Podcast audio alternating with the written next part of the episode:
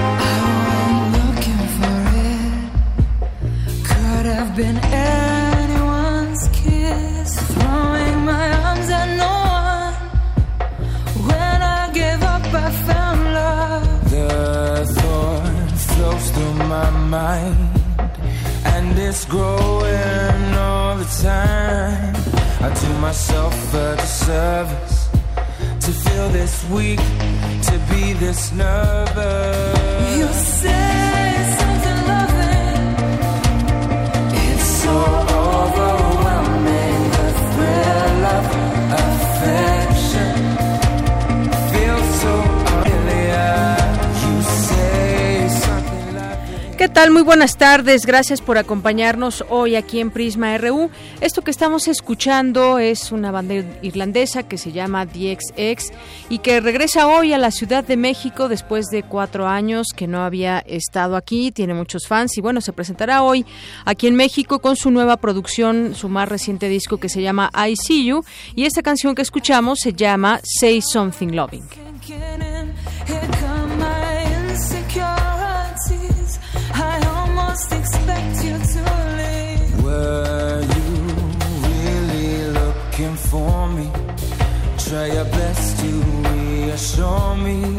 I was impatient to meet you.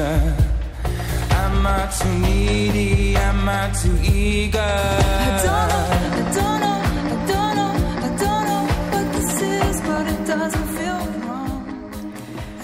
Continuamos aquí en Prisma RU con esta música de fondo y pues presentarle rápidamente lo que hoy tendremos para ustedes, entre otras cosas que ya eh, como todos los días presentamos, información nacional, internacional, de cultura, deportes. Hoy estaremos platicando de algunos temas, entre ellos pues están las algunas elecciones en algunos estados del país y qué papel juegan las encuestas. Sobre esto platicaremos más adelante. ¿Le creemos o no a las encuestas? Han fallado últimamente y sobre todo pues de pronto quien las paga pues esa persona es la que gana ese candidato o ese partido dependiendo dependiendo que esté en juego. De eso comentaremos y le preguntamos por supuesto a usted sobre este tema.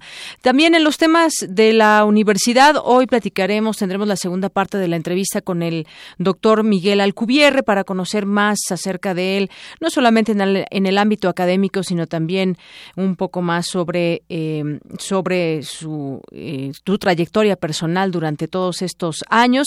Y también en estos temas de la universidad, nuestro compañero Antonio Quijano nos platicará sobre esta conferencia de prensa que se realizó para presentar la fiesta del libro y la rosa en su novena edición, que recordará el natalicio de Juan Rulfo, pero eso lo veremos más adelante. Y también qué está pasando en el PRD, algo que hemos venido dando seguimiento aquí.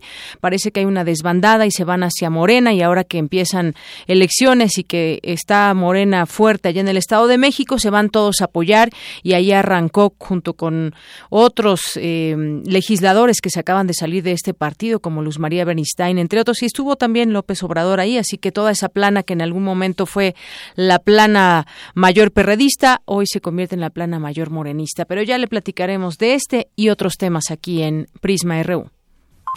Portada RU.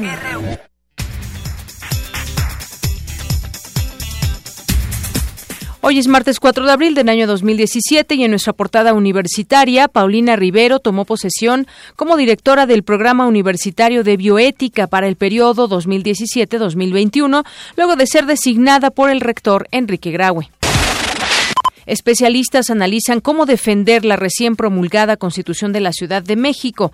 Mi compañero Jorge Díaz nos tiene un avance de la información.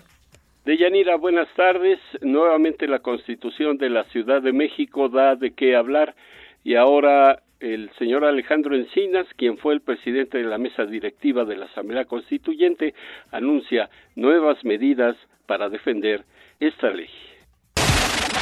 Gracias, Jorge. Y realizar algún ejercicio físico brinda múltiples beneficios, entre ellos una mejor salud emocional. Es mi compañera Dulce García que nos tiene un avance de la información. Deyanira, muy buenas tardes a ti al auditorio de Prisma RU. Poner a los niños a que hagan ejercicio 20 minutos al día puede ayudarlos a prevenir la depresión. Los detalles en unos momentos. Y hablando de niños, Universum, Museo de las Ciencias de la UNAM, celebrará a los niños todo el mes de abril con actividades que buscarán despertar su lado científico. Hoy en nuestra portada nacional, el Comité Coordinador del Sistema Nacional Anticorrupción arrancó este martes sin uno de sus integrantes, ya que el Senado incumplió con la elección del fiscal anticorrupción. El presidente de Morena, Andrés Manuel López Obrador, sumó a su proyecto a 11 senadores que formaban parte del PRD y ahora se denomina bloque parlamentario y que serán la voz del plan de transformación. El presidente del PRI, Enrique Ochoa Reza, dijo que el exgobernador de Coahuila, Humberto Moreira, ya no es miembro de ese partido debido a que aceptó ser candidato a diputado por el Partido Joven.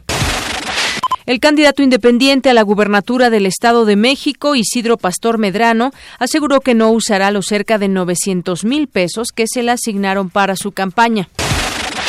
En 15 minutos asaltaron ayer las oficinas de la ONG Causa en Común, ubicadas en la Ciudad de México, informó su presidenta, María Elena Morera. La Secretaría de Educación Pública ha entregado al Sindicato Nacional de Trabajadores de la Educación cuando menos 550 millones de pesos para que promueva y apoye la implementación de la reforma educativa. El Infonavit puso en operación a partir de hoy sus nuevas tablas crediticias, mediante las cuales podrá prestar a los derechohabientes hasta un millón seiscientos mil pesos para la adquisición de viviendas. La violencia le costó a México el equivalente al 18% de su PIB en 2016, un año en que el aumento de los homicidios contribuyó en gran medida al retroceso en los niveles de paz, según el Índice de Paz 2017. El Congreso de Nuevo León aprobó por unanimidad reformas al Código Penal Estatal para tipificar el feminicidio como delito autónomo con penas máximas de 40 a 60 años de prisión. Juzgados federales han dado entrada a 2.800 peticiones de amparo en contra del aumento a los precios de los combustibles, informó el Consejo de la Judicatura Federal.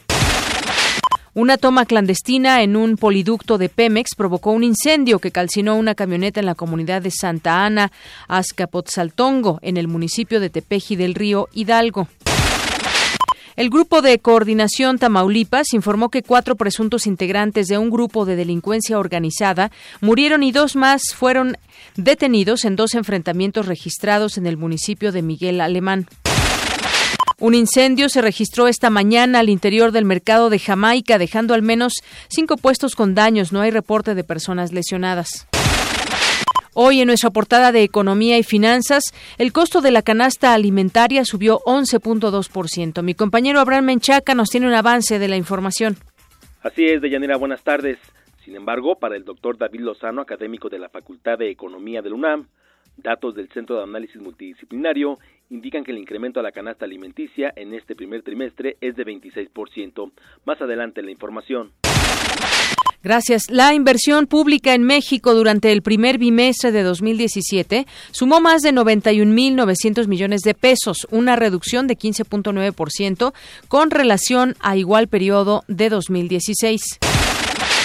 El Banco de México llevará a cabo mañana miércoles una subasta para renovar coberturas cambiarias por 200 millones de dólares a un plazo de 33 días.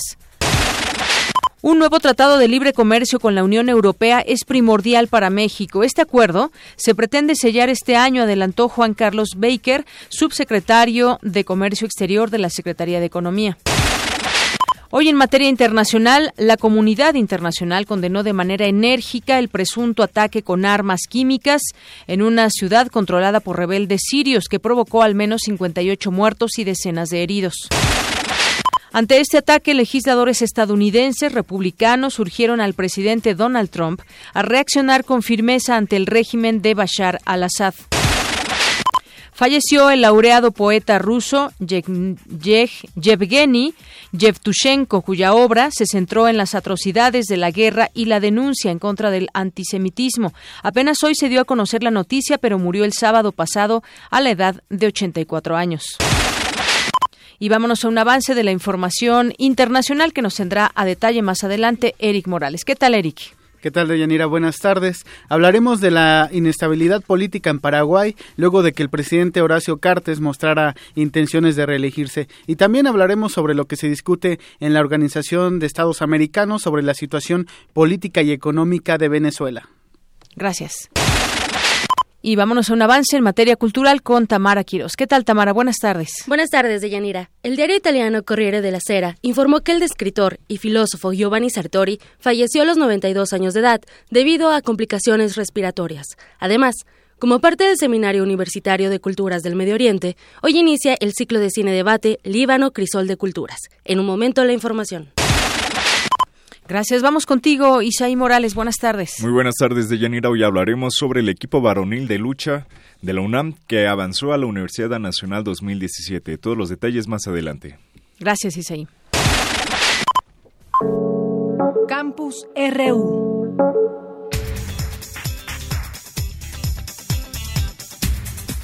Y arranquemos con nuestro campus de este día, martes 4 de abril. ¿Sabía usted que los niños que practican deporte son los que menos riesgos tienen de sufrir depresión? Mi compañera Dulce García nos tiene ya todo el detalle de la información. Adelante, Dulce. ¿Qué tal, Deyanira? Muy buenas tardes a ti al auditorio de Prisma RU. Los niños que realizan alguna actividad física o que practican algún deporte son menos propensos a desarrollar síntomas de depresión, ya que el ejercicio no solo contribuye a llevar una vida saludable a nivel físico, sino que también es fundamental para el estado de salud emocional y mental. El doctor Manuel González Oscoy, académico de la Facultad de Psicología de la UNAM, explica cómo funciona lo anterior. Cuando uno hace ejercicio, que tiene que ser un periodo mínimo de 20 minutos, preferentemente un ejercicio de tipo aeróbico, cardiovascular, el cuerpo empieza a producir endorfinas.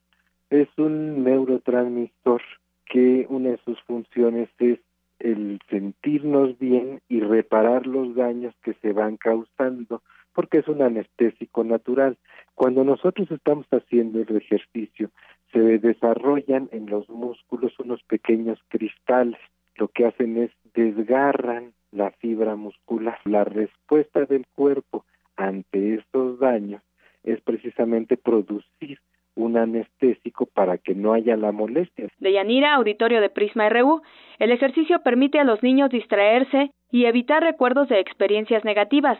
Además, el deporte es una disciplina que les brinda la oportunidad de mejorar su autoestima, así como de tener una mejor integración social. El ejercicio puede servir como una manera de expresar de sacar su energía y como muchos de los ejercicios involucran a veces estar compitiendo, el deporte, trabajo en equipo, es una manera de ir aprendiendo las normas, pues el niño primero tiene que ir aprendiendo a manejar su cuerpo y luego a través del ejercicio en particular deportes, deportes de grupo en conjunto, empieza a manejar las relaciones sociales en dos sentidos. En primero, aprender las reglas, las reglas del juego, qué cosas se pueden hacer, qué cosas no se pueden hacer.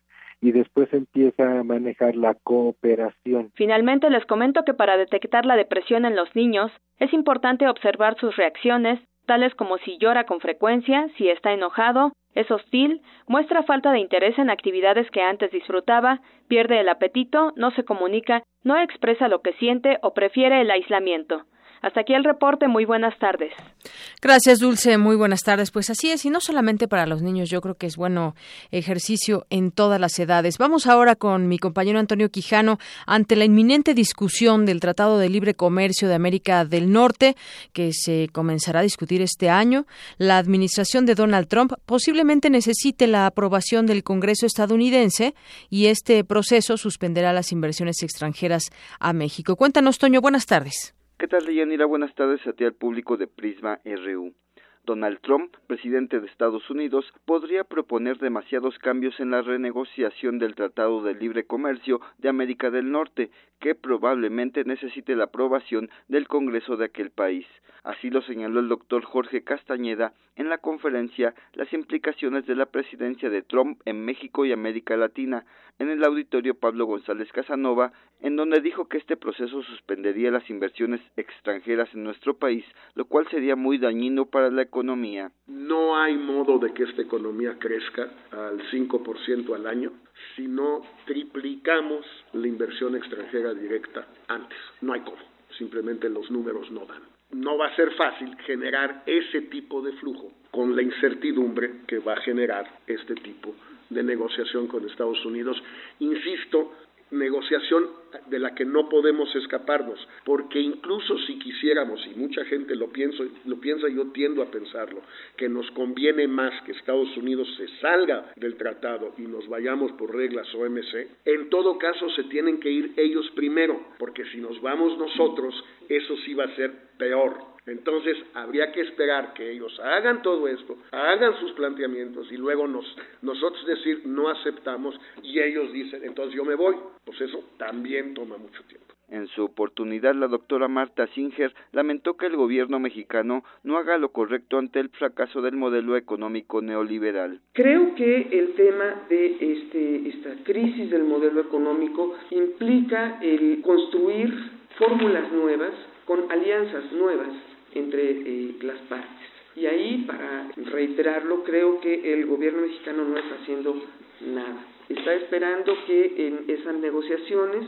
México salga lo menos golpeado posible y pues yo no sé cuánto tiempo dure Castrense en su puesto porque pues ya lo han retenido mucho pidiendo, rogando que se quede para que la estabilidad del tipo de cambio perdure un poquito más. Lo que sí creo es que con el tipo de nexos que ha tenido eh, el gobierno de Peña con Trump es muy probable que lo veamos cosas que antes eran solamente ocultas, que los norteamericanos se en las elecciones en México no es un misterio para nadie, pero creo que ahora lo vamos a ver de una manera mucho más abierta. El doctor José Luis Valdés Ugalde, del Centro de Investigaciones sobre América del Norte, dijo que es probable que la Administración sufra otro revés en los recursos que necesita para la construcción del muro señaló que de 2014 a 2016 las exportaciones de México a Estados Unidos fueron de 35 mil millones de dólares y las cadenas de valor por el Telecán entre ambos países generan tres y medio millones de empleos. Vienen tiempos muy complejos en el próximo año. Yo no estoy tan seguro de que haya la posibilidad de una continuidad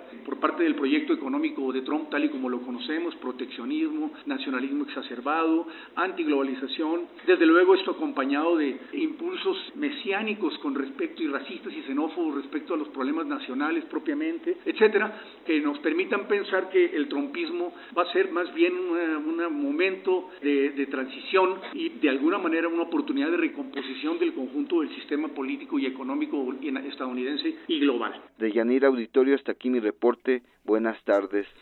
Gracias, Toño Quijano, por esta información. Vámonos ahora con lo que tiene que ver esta información con la Constitución de la Ciudad de México, luego de varios meses en que estuvieron discutiéndose por parte pues, eh, de los constituyentes de diversos partidos eh, políticos esta Constitución en varios temas. Algunos eh, se tuvieron que detener más tiempo que en otros, algunos muy polémicos. Pues siguen los jaloneos por la nueva Constitución de la Ciudad de México. Las estrategias legales se comienzan a desplegar de uno y otro lado para defender o eliminar sus contenidos, porque hay quienes dicen que está metiéndose en el ámbito federal y esto se tendría que, bajar de la Constitución, redactar de otra manera.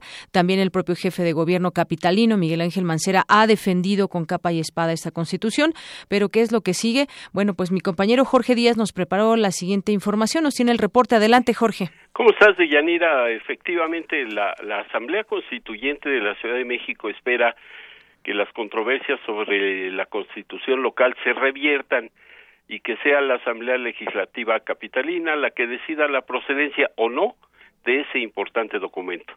Nuevamente el senador Alejandro Encinas, quien fue el presidente de la mesa directiva de este órgano constituyente, inauguró un seminario sobre la constitución política de la capital, refiriéndose otra vez a la observación de la Procuraduría General de la República que calificó un artículo de esta ley como retrógrada, pues en su opinión provocaría la poligamia en nuestro país. Encinas insistió que lo que la Constitución busca es garantizar la libertad de culto. Agregó que algunas religiones permiten la poligamia, esta práctica, por lo que no hay que alarmarse por este tema ni con los matrimonios entre personas del mismo sexo. Después el legislador hizo anuncios importantes con medidas y acciones para defender la Constitución de la Ciudad de México. Vamos a escucharlo. Hoy estoy dando respuesta a la Fiscalía Especial para la Atención de Delitos Electorales, agradeciéndole su reconocimiento a la existencia de la Asamblea Constituyente. E iremos todos los días de esta semana anunciando otras acciones. Esta es la primera, mañana presentaremos un recurso, el miércoles daremos una sorpresa, el jueves habrá de reunirse las, habrán de reunirse las y los integrantes de la Asamblea Constituyente ahí en el patio de Jicotencal, donde fue la sede de nuestra asamblea a las 5 de la tarde. Y es que hay que recordarte, Yanira, que eh, en esta constitución hubo de todos los partidos políticos y todos coincidieron en la constitución, esto es, fue por unanimidad. Además de que no se conformaron fracciones parlamentarias ni nada, cada quien actuó de forma individual. Al eh, tomar la palabra la exministra de la Suprema Corte, Olga Sánchez Cordero, se pronunció por dejar la Constitución de la Ciudad de México como está, porque los derechos humanos se encuentran en el centro de todos y cada uno de los artículos. Vamos a escuchar. Hasta hoy no conozco una sola constitución que establezca que los derechos humanos, así en forma terminante que los derechos humanos en su conjunto conforman el parámetro de regularidad constitucional. ¿Qué significa esto? ¿Qué significa que los derechos humanos conformen el parámetro de control de regularidad constitucional? Que los derechos humanos están en el centro de toda la Constitución y que se expanden transversalmente a lo largo de toda esta Constitución pidió a los constituyentes no abandonar la defensa de esta ley porque además de novedosa incluye decisiones que en ninguna constitución estatal define tan claro temas como se han eh, convertido en tabús para la sociedad como el matrimonio igualitario y la libertad de culto. Entonces, pues estaremos pendientes de Yanira, tú lo escuchaste. Alejandro Encinas dijo que el miércoles, esto es mañana, habrá una sorpresa. No sabemos cuál es, le preguntamos, no nos quiso decir nada al respecto. Habrá que esperar a cuál es esa sorpresa de la que habla el legislador, el senador Enrique, digo Alejandro, Encinas. Es el reporte que tenemos de Yanira. Muy bien, pues muchas gracias por la información, Jorge, y pues seguiremos atentos de este tema, a ver finalmente cuándo leemos ya la, la constitución definitiva de la Ciudad de México. Así es, de hecho está promulgada, pero bueno, estas controversias constitucionales, que es el centro de, de del eh, que se haya atorado ya la no la promulgación, sino que entre en vigor el documento, pues eso es lo que lo que ha detenido todo este proceso. Así es. Muchas gracias, Jorge. Gracias a ti. Buenas tardes. Prisma RU. Queremos escuchar tu voz. Nuestro teléfono en cabina es 55 36 43 39. Para nosotros, tu opinión es muy importante. Síguenos en Facebook como Prisma RU. Continuamos y no se olviden de participar en nuestras redes sociales y nuestro número en cabina. Vamos a, eh, platicarles, bueno, más bien les vamos a, pasar lo que algunas personas opinan sobre el tema de las encuestas. ¿Ustedes creen en las encuestas? De pronto, eh, cuando les han pedido participar, ¿creen que se refleja esa opinión en general? Porque últimamente han fallado varias encuestas. Hay que recordar la última elección presidencial. Entre los números, ¿no? Se, se, los números se despegaron bastante de manera amplia con respecto a los resultados que finalmente se dieron a conocer, eso aquí en México, pero en otros lugares también han errado, como el caso, pues también muy reciente, bueno, no tan reciente, pero el caso de Donald Trump, que nadie creía que iba a ganar Donald Trump. Las encuestas le daban la ventaja a Hillary Clinton siempre. El tema del Brexit, por ejemplo, o incluso también las elecciones generales españolas, eh, con lo de Colombia, también con las FARC. Varias en varias ocasiones las encuestas fallan. Bueno, pues esto fue lo que les preguntamos hoy aquí en a través del Vox Populi en Prisma RU.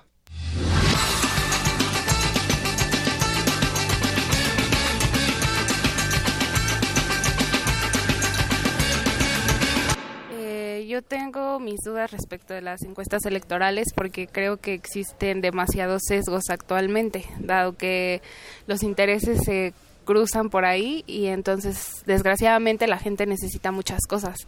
Entonces si algún candidato electoral ofrece eso que la gente está necesitando, pues creo que por ahí se puede ir el voto en las encuestas. O sea, el voto o tanto el, el voto en las encuestas, ¿no? Entonces creo que ese es el problema actualmente. Las sí creo, pero de manera selectiva. Hay casas encuestadoras que han utilizado este tipo de información como instrumentos políticos, eh, propagandísticos también, en los cuales se pretende, con los cuales se pretende influir en la opinión pública. Mm, híjole, la verdad no, y debería de, porque yo creo que tienen un sesgo. Digo, muchas veces, eh, digamos, no plasman lo que en realidad creo que como sociedad vemos. ¿No? A lo que nos uh, finalmente aquellos que mm, de alguna manera ejercemos uh, una profesión o tenemos conocimiento de algunos de los elementos que están incluidos en, esas encuestas y que más eh, pues vemos la condición de, las condiciones del país, creo que eso también implica que pues que dudemos, ¿no? Pues la verdad no creo, porque todos prometen que van a hacer y ya les da uno su voto y ya nos lo ayuda a uno. Mm, pues la verdad no creo en ellas, eh, ya que, bueno, aquí en la Facultad de Ciencias Políticas llevamos justo la materia de estadística y hemos visto en nuestras clases cómo se pueden hacer los, la manipulación de los resultados de las encuestas. Entonces, eso, la verdad no confío en ellas. No tanto. Bueno, es que también depende del enfoque que se le esté dando a la encuesta, ¿no? Que estén buscando y pues ahí puede haber como diferentes trabas. No, siempre, siempre estamos conscientes de que siempre son fraudes, siempre son este manipulan el sistema, en fin, no, no, no olvídese.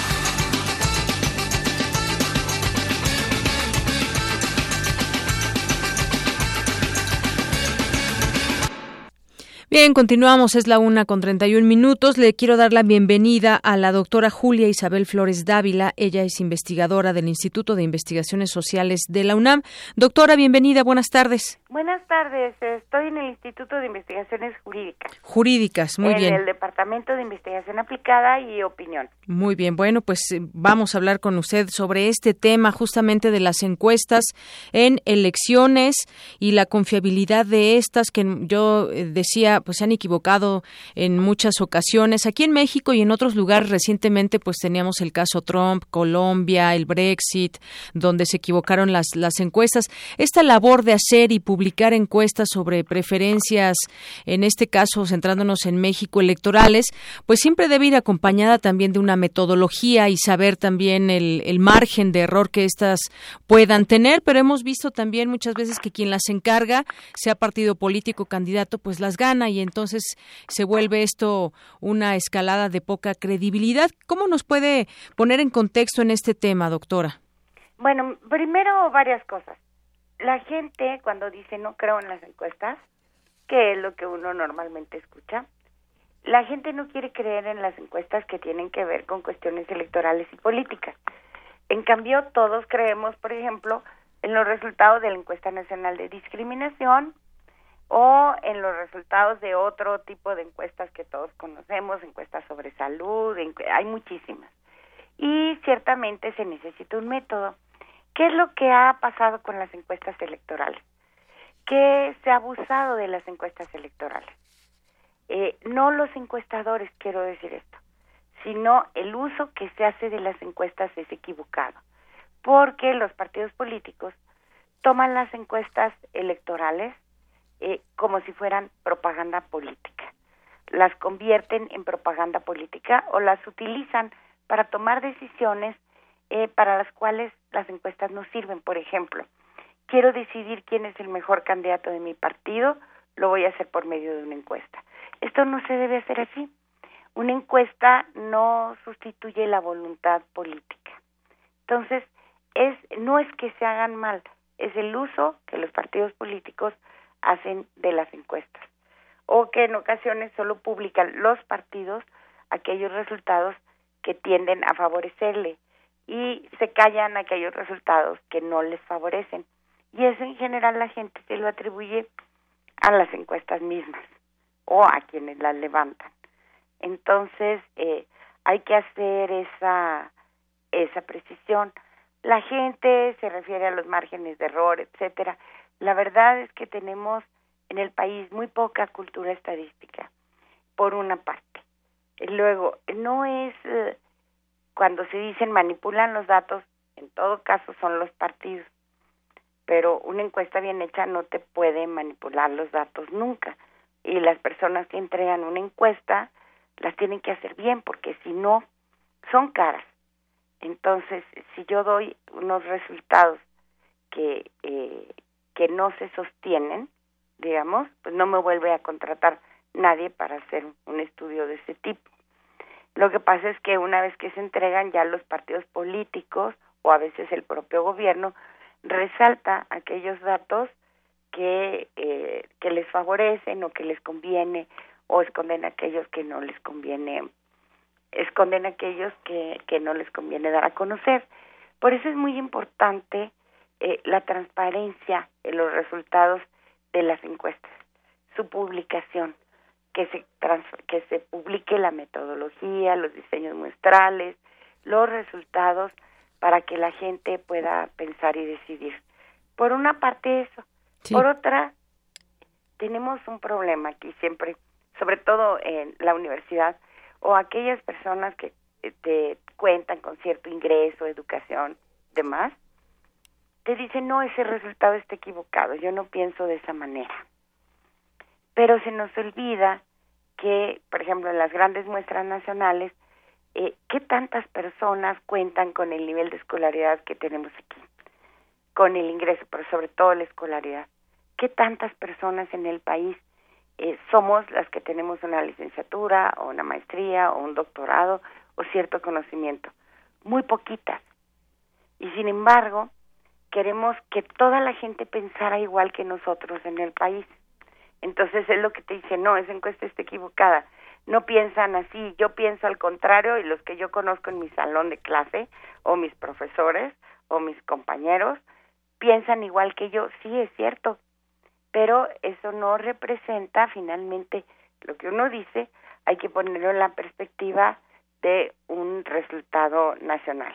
Así es, doctora. Y bueno, eh, yo decía, hay ejemplos, hay muchos, y podemos tomar la misma de hoy que sale en el financiero, donde nos dice que eh, días, eh, en otros momentos ya había sacado otras encuestas y decía que López Obrador iba a la cabeza. Ahora tiene este resultado de que Margarita Zavala va a la cabeza, pero lo que más llama la atención es que dice que de, de febrero a marzo Miguel Ángel Osorio Chong, que tiene el 27% de las preferencias, subió un 7% en este de febrero a marzo en la preferencia electoral pero no nos explican cómo y esto pues nos parece poco creíble. Sí. Pero no es poco creíble. Mire, déjeme explicarle dos cuestiones.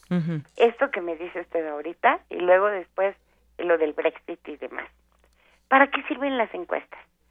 Eh, si yo, la encuesta es una fotografía, una radiografía que yo tomo de un país en un momento dado. Si un partido político solicita una encuesta, ¿para qué la quiere? ¿Para qué es? Para ver sus resultados, dirigir y alimentar sus campañas, para tomar en cuenta eso que nos están diciendo antes de una elección. Fíjese, para la elección del 2018 falta mucho. Digo, si nosotros lo estamos midiendo con encuestas, falta muchísimo. Entonces, ¿yo para qué quiero, si soy un partido político cualquiera, para qué me sirve la encuesta? ¿Para qué mando a hacer el estudio? Lo mando para alimentar mis lo mando a hacer para alimentar mis estrategias de campaña. Entonces, con base en estos estudios, yo voy a modificar lo que estoy haciendo, voy a modificar mis acciones. Y dentro de tres meses o dentro de un mes, cuando ya son muy cercanas, ya son antes de la elección, eh, lo, los plazos permitidos por el IFE. Entonces, si yo ahorita veo una situación, voy a tener que actuar sobre esa. Dentro de tres meses vuelvo a medir y veo cómo ha estado funcionando. Obviamente va a ir cambiando el panorama. ¿Por qué? Porque a todos los partidos les sirven esos insumos para ir, les sirven los insumos para ir redirigiendo sus políticas, sus estrategias. Lo que sería extraño es que se quedara igual. Y, son estrategias de campaña o del medio, ¿no, doctora? También. Pueden ser campañas, eh, estrategias de campaña o también de los medios de comunicación. Pueden ser, pero sí déjeme decirle una cosa. Lo raro es que si yo tomo una foto un año antes, un año y medio antes de la elección, esa foto no se mueve. Eso sí sería extraño. O sea, y me dicen, hace dos años me dijiste tal cosa y ahorita me estás diciendo lo mismo, a mí me haría raro. Más bien, lo normal es que cambie. ¿Por qué? Porque la gente se mueve, porque hay propagandas, porque hay partidos, porque hay discursos de los candidatos, declaraciones, etcétera, que pueden mover en uno o en otro sentido la opinión. Entonces, por ejemplo, si no hay delineado un, determinado candidato que de repente aparece, puede ser la novedad, empieza a subir. Cuando alguien sube, significa también quitarle puntos a otro. ¿Sí? Entonces, esto explica que se vaya moviendo. Quiero decirles, no se extrañen por esto, se va a seguir moviendo todo este año y el próximo. Ahora, lo que sí hay que decir es que cuando uno hace una encuesta preelectoral, eh, lo que aparece en México, y eso es preocupante, es no tanto la decisión o la simpatía, porque lo que se mide no es militancia, sino la simpatía con un partido político. No es que pertenezcas a un partido, sino con quién simpatizas. Y ya cercano a las campañas, si piensas ir a votar y por quién. Lo único constante en los resultados de las encuestas, si uno las ve con atención, es que la gente, perdón, no simpatiza con ningún partido político. En realidad, lo que aparece como la cifra más alta en cualquier encuesta es no simpatizo con ningún partido, no estoy a favor de nadie. Muy bien. Ese porcentaje es el más alto, es el que obtiene más puntos que cualquiera de los partidos políticos y ese es el electorado que los partidos se van a tener que disputar, que es a los que llaman los independientes o aquellas gentes que no tienen ninguna simpatía, no se inclinan por nadie. Esos son el fiel de la balanza. Todos los demás obtienen porcentajes muy bajos, pero prácticamente los doblan. La población que dice no simpatizo con nadie. Así es. Bueno, pues entonces ahí está eh, parte de la explicación que podemos tener con respecto a ese tema de las encuestas y que vendrá y sabemos que como cada proceso electoral se vuelve esto una guerra de encuestas, pero es, es bueno saber qué hay detrás de todo esto y pues también irnos con tiento en este tema. Ahora le digo, ¿por qué se vuelve una guerra de encuestas? Sí. Porque los partidos las quieren utilizar como si fueran propaganda, cuando en realidad es un insumo interno de los partidos para alimentar sus decisiones, sus estrategias. Y generar que alguien va ganando, generar esa idea. Tenemos una crisis de confianza que ciertamente atraviesa eh, y no excluye a las encuestas. no es solo en México, es como usted señaló hace rato, lo del Brexit, lo del referéndum en Colombia, pasó en Israel, pasó en España, pasó en Uruguay, en los Estados Unidos. Bueno, eh, por un lado, eh, nos muestra que tenemos que cambiar de método. Sí. Porque para preferencias políticas la gente está muy desencantada y no confía. Entonces, eh, es un método que aunque sigue siendo muy bueno y con muchas bondades para medir otras cosas, porque tenemos que conocer cómo estamos, nuestra realidad. Sí. En el caso de eh, los partidos políticos, la gente desconfía.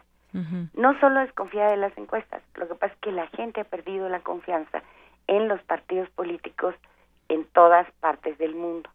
Entonces, hay gente que eh, se niega a contestar, hay gente que se niega a participar y esto va creciendo cada vez más en, en todo el mundo y esto hay que tomarlo en cuenta. Claro. En México, aparte de esto, se nos une otra cosa que es la inseguridad. Hay lugares donde uno no puede ir a encuestar a nadie, no te dejan entrar.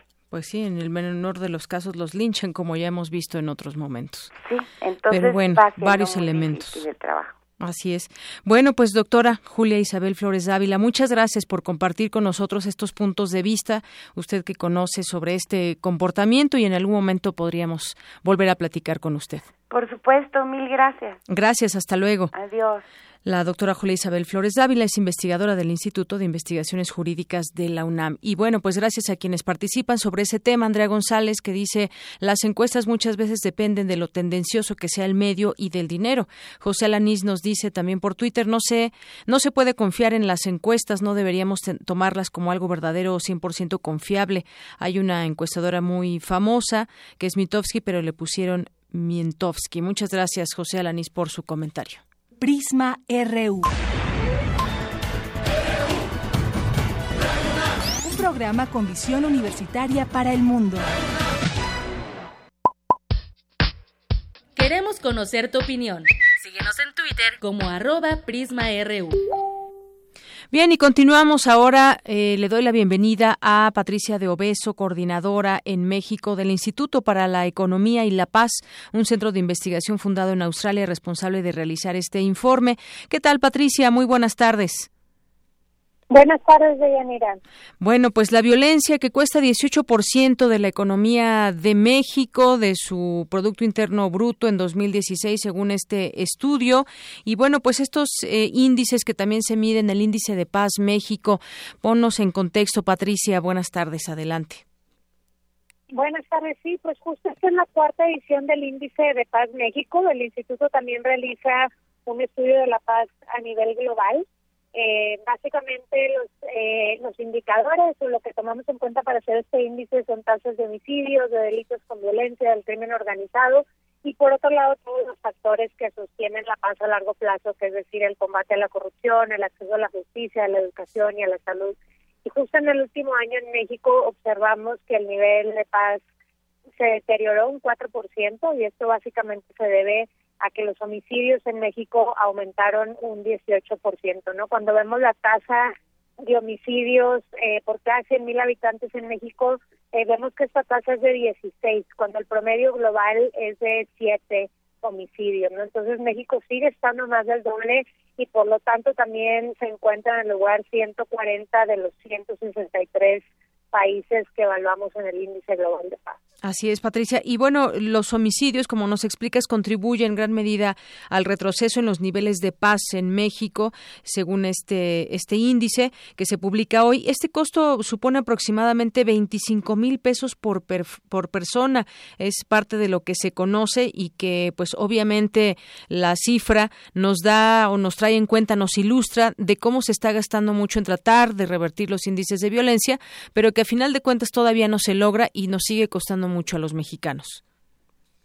Sí, así es. Justo por eso hacemos este análisis del impacto económico de la violencia, como para, para proponer evaluar, ¿no? En qué hemos estado invirtiendo en México en términos de violencia y en términos de paz. Seguimos invirtiendo en las Fuerzas Armadas, seguimos invirtiendo en, la policía, pero no de una manera estratégica o con una discusión seria de qué queremos que sean nuestros, nuestros cuerpos policíacos y justo como mencionan, ¿no? La paz, la violencia nos cuesta por mexicano 25 mil pesos, ¿no? Decimos que es como un impuesto a la seguridad que se nos cobra a los mexicanos, este, pues básicamente sin preguntarnos y sin tener el resultado que queremos, ¿no? Tal vez tendríamos que estar analizando invertir más en el combate a la corrupción, a la impunidad, en la prevención, eh, más que en la contención directa de la violencia a través de las Fuerzas Armadas. Así es, y estos resultados pues que sirvan también de alguna manera para reflexionar sobre el tema, porque como bien dices, es un impuesto, eh, a las, es como un impuesto a la seguridad del país, eh, donde tenemos que pagar mucho por protegernos, incluso pues ya hay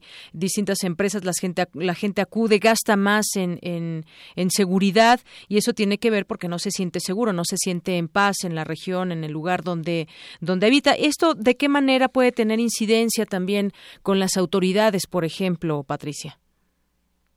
Sí, bueno, justo uno de, los pilares de la paz que mencionamos en el reporte es el buen funcionamiento del gobierno y eso lo medimos o lo reflejamos en la confianza que tiene la ciudadanía en las autoridades de seguridad pública y en la de el sistema de justicia, ¿no? Y vemos que la confianza es muy baja actualmente en el país, en particular en las policías municipales, ¿no? Y, y en el reporte de este año señalamos eh, la capacidad que tienen las policías municipales, los gobiernos estatales en incidir en, disminuir la violencia. ¿no? La violencia en México no solamente tiene relación con el crimen organizado, sino que, por ejemplo, hemos visto que las violaciones van en aumento en México en los últimos años, ¿no? Y es una violencia silenciosa que ocurre en los hogares y que muchas veces no le damos la importancia que tiene, ¿no? Hablar de estos temas y, y de atender ese tipo de violencia interpersonal que sucede en los hogares del país. Así es, y en este caso también en el índice de paz eh, positiva que también dan a conocer, valora 24 indicadores, entre ellos está, por ejemplo, educación, salud, movilidad social. Los cinco estados que encabezan este listado son Aguascalientes, Yucatán, Nuevo León, Baja California Sur y Campeche, pero los últimos puestos de la lista los ocupan Morelos, Tabasco, Oaxaca, Veracruz, Guerrero, que eh, cierra la clasificación, y bueno, estados que tenemos ahora en México con focos rojos, todos estos que se mencionan en último lugar. Sí, así es. Cuando hablamos de paz positiva hay muchos contrastes. Por ejemplo, eh, los primeros lugares de la tabla que tú mencionaste o los que más potencial de paz positiva tienen son, por ejemplo, Nuevo León y Baja California Sur, que se siguen encontrando en los últimos lugares de la tabla del índice de paz negativa, pero ahí lo que queremos decir es que estos estados tienen un potencial para estar mucho mejor de lo que están hoy en día, ¿no? Y por otro lado, cuando vemos los últimos lugares, este, como Veracruz, Guerrero, eh, ahí hablamos de estados que están mal en, en, ambos índices, ¿no? Y que, que son focos rojos para el país porque tienen tasas de homicidio mucho más elevadas y el Estado de Derecho además también también peligra, ¿no? Por, por los grandes niveles de corrupción e impunidad que hay. Entonces, creo que sí, justo la paz positiva pone luz o, enfoca esos temas en los que realmente habría que estar trabajando para que la paz sea algo sostenido y no solamente sea algo de algunos años. ¿no? Así es, este índice de paz, entonces, eh, pues resumiendo, la violencia le cuesta a México el 18% por, eh, por ciento de su Producto Interno Bruto el año pasado, según este estudio, y bueno, pues que nos sirva para conocer esa realidad y sobre todo también que las autoridades pues hagan su trabajo en ese tema, porque este, eh, el símil que comparan como un, impuesto que tendríamos en, eh, en temas de seguridad en el país, pues nos está costando mucho a los mexicanos, porque pues se trata se, se destinan muchos recursos para para revertir estos índices, pero no se tienen los frutos que se esperan. Así es, y pues sí, también remarcar la, la necesidad de que los ciudadanos también participemos más, ¿no? Participemos más denunciando, exigiendo y también encargándonos de los temas locales, ¿no? Nuestras relaciones con los vecinos, involucrarnos en la comunidad en que vivimos, eso también es parte parte de la ecuación de la paz en México. Así es, tiene mucha razón. Bueno, pues yo te agradezco mucho, Patricia de Obeso, que nos hayas dado esta estos minutos aquí en Prisma RU de Radio UNAM para conocer los resultados de este índice de eh, índice de paz en México. Al contrario, Yamira, muchas gracias por el espacio. Gracias, buenas tardes. Patricia de Obeso es coordinadora en México del Instituto para la Economía y la Paz, un centro de investigación que se fundó en Australia, responsable de realizar este informe. Pues sí, también vuelve a salir el tema de la ciudadanía y qué podemos hacer nosotros con estos temas, denunciar, exigir, pero sobre todo organizarnos. Prisma RU. Queremos escuchar tu voz. Nuestro teléfono en cabina es 55 36 43 39. Arte y cultura.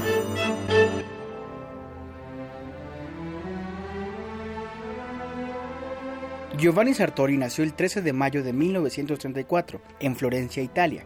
Estudió ciencias sociales y se desempeñó como académico en las universidades de Columbia y Stanford. En 1971 fundó la revista italiana de ciencia política. Su obra, enfocada a conceptos y métodos sociales, fue traducida a más de 30 idiomas. Es autor de Homo Videns, la sociedad teledirigida, la democracia después del comunismo y la sociedad multiétnica.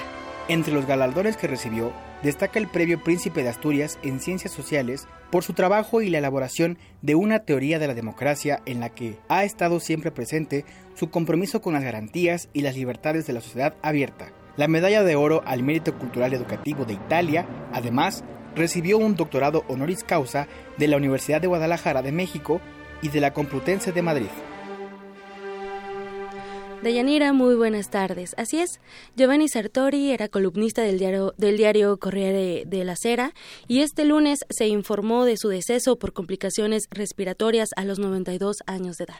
Así es, y bueno, pues galardonado en muchas ocasiones y como un referente también en muchos temas que tienen que ver con lo político, muchas reflexiones a través de sus decenas de libros que dejó para la posteridad y seguirlos leyendo. Así es, un referente mundial y también para quienes estudiamos en algún momento de la vida comunicación y periodismo o también sociología.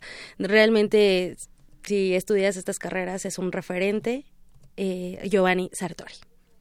Así es, Tamara. Es, eh, pues sin duda, una gran pérdida. 92 años tenía. Así es. Bueno, pues a seguir leyendo su, su obra que deja mucho todavía a la reflexión y pues eh, adelantan algunos medios, por ejemplo en Universal en su confabulario va a tener un texto de él y seguramente pues se seguirán conociendo a lo largo de los años pues mucho más de, de su obra. Así es, Deyanira. Bueno, en otra información, en el marco del Festival del Centro Histórico, el ensamble, es, ensamble Cepro Music ofrecerá un concierto y la maestra Dulce Wet entrevistó a Leri Tiburcio, coordinador técnico y productor de Cepro Music. Escuchemos. Saludos a todo el auditorio de Prisma RU y de Melomanía.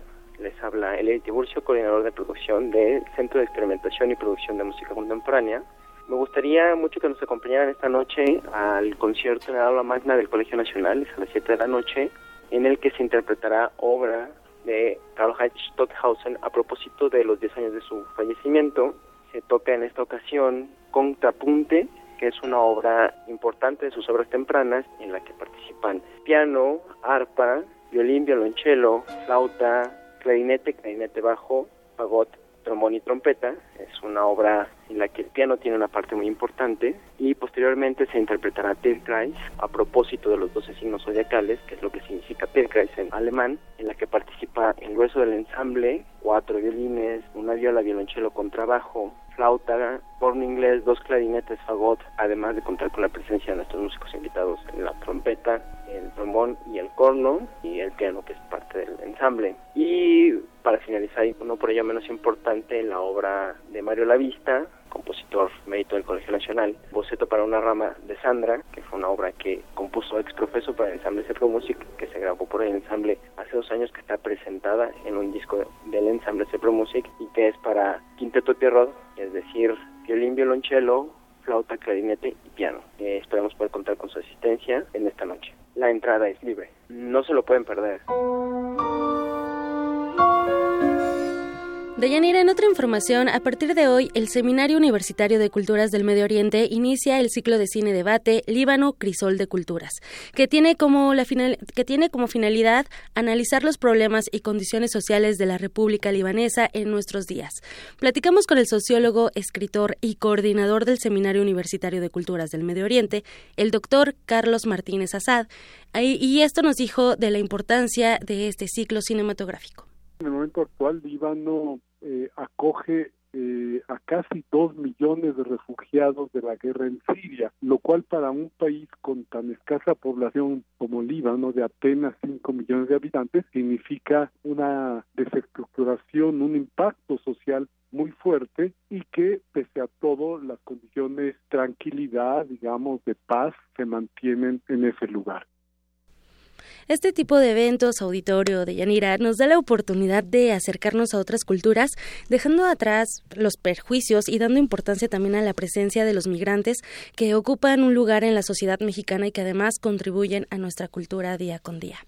Hoy, la sesión inaugural contará con la participación del doctor Carlos Martínez Azad, el escritor Maroan Soto Antaki y el profesor Navi Chartouni, quienes ofrecerán una visión panorámica de la película Noches de Insomnio de Elian Rehev.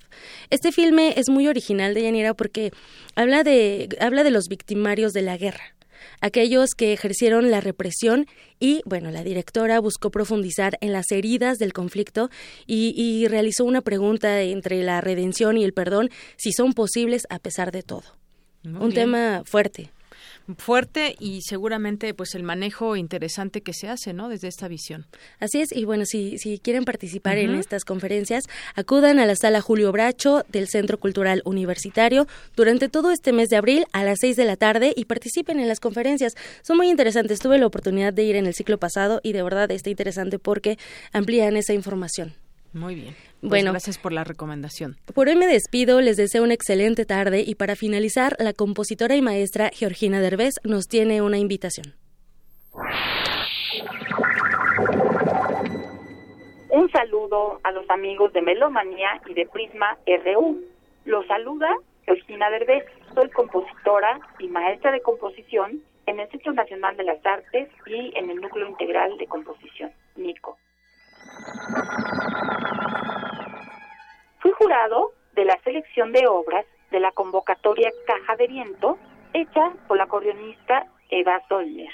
Se recibieron 15 propuestas y resultaron 5 premiadas. Estas son las obras de Vladimir Aranda, Tobías Álvarez, Rodrigo Martínez, Andrés Guadarrama y Andrea González. Esto gracias al apoyo del año dual México-Alemania. Estas obras se van a escuchar mañana miércoles 5 de abril en el Museo de Arte de la Secretaría de Hacienda y Crédito Público o Antiguo Palacio de Arzobispado en Moneda 4, Centro Histórico. Los invitamos a que asistan y que no se pierdan este maravilloso concierto con este increíble instrumento que es el acordeón de concierto. La entrada es libre. Están todos invitados.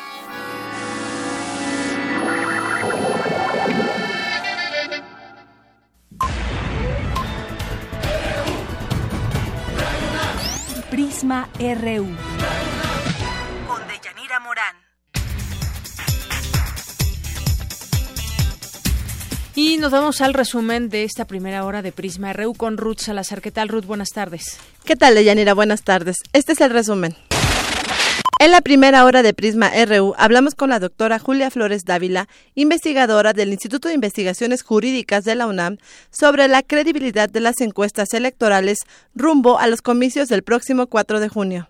Que se ha abusado de las encuestas electorales. No los encuestadores, quiero decir esto, sino el uso que se hace de las encuestas es equivocado. Porque los partidos políticos toman las encuestas electorales como si fueran propaganda política. Las convierten en propaganda política o las utilizan para tomar decisiones para las cuales las encuestas no sirven. Por ejemplo, quiero decidir quién es el mejor candidato de mi partido, lo voy a hacer por medio de una encuesta. Esto no se debe hacer así. Una encuesta no sustituye la voluntad política. En otro tema, Patricia de Obeso, coordinadora en México del Instituto para la Economía y la Paz, dijo que el nivel de paz en el país disminuyó 4% en 2016.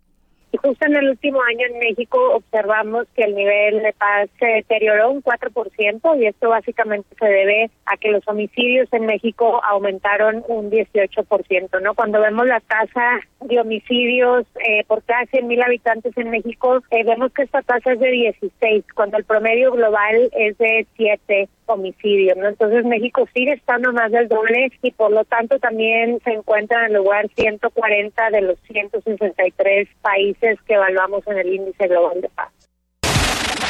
Quédense con nosotros. En la segunda hora de Prisma RU tendremos a Doctores Padierna, coordinadora de la fracción del PRD en el Senado de la República, quien nos hablará sobre su iniciativa que busca salvaguardar los derechos de los periodistas.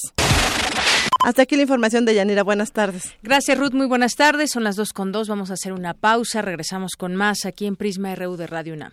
Prisma RU. Para nosotros, tu opinión es muy importante.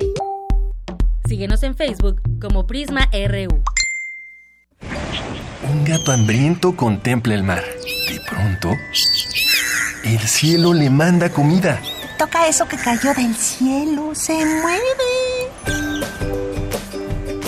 ¿Y tú? ¿Te has vuelto amigo de tu comida?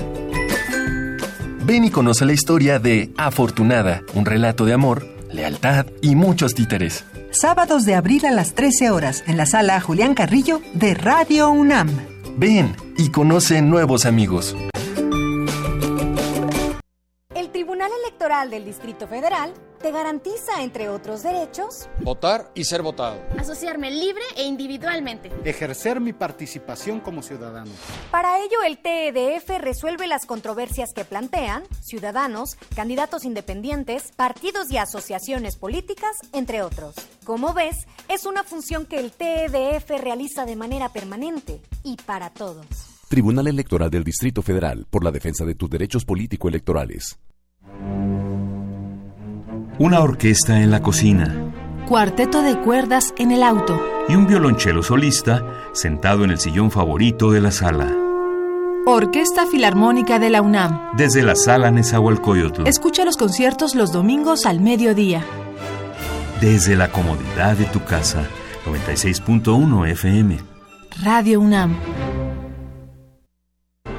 21 de abril de 1914 fecha histórica en la que marinos y valientes hombres y mujeres del pueblo se unieron en la gesta heroica en defensa del puerto de Veracruz.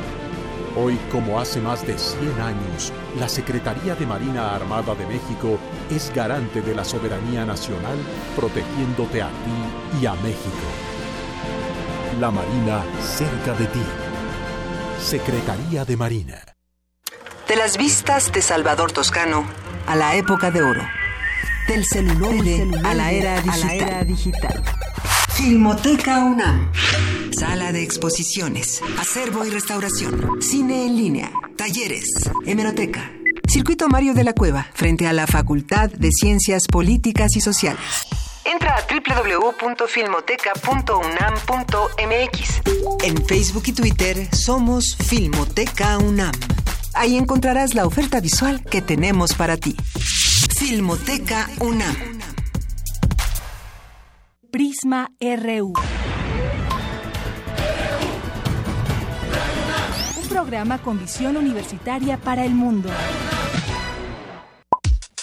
Para nosotros, tu opinión es muy importante. Síguenos en Facebook como Prisma RU. Bien, continuamos aquí en Prisma RU. Gracias a todos los que nos sintonizan en el 96.1 de FM y a los que nos siguen por www.radionam.unam.mx y quienes nos escriben a través de las redes sociales como el Twitter. Gracias a quienes nos tuitean, retuitean, dan favorito, nos preguntan como José Luis Sánchez, a Gabriel Sosa, también le mandamos un saludo, Gabriel Sosa Plata, Fernando M. López, a Aremi MN, Estevi, a Luz Elena, Mario de Jesús, a José Alanís, que también participa mucho con nosotros, Emira Lim, eh, Cal Agel, Yolanda Shelwansi, Andrea González, José Alanís, que también nos escribe aquí en varios momentos, Alex Cardiel, El Sarco Ike Tecuani y a todos los que sigan escribiéndonos a lo largo del programa y sobre todo que también nos hagan llegar sus opiniones que son muy importantes. Son las dos con seis y nos vamos ahora con un poema. Hoy es martes de, de poema con Margarita Castillo que nos tiene un poema escrito en olivo de Taufik Siyaf. Poesía RU. Escrito en el tronco de un olivo, Taufik Siyaf.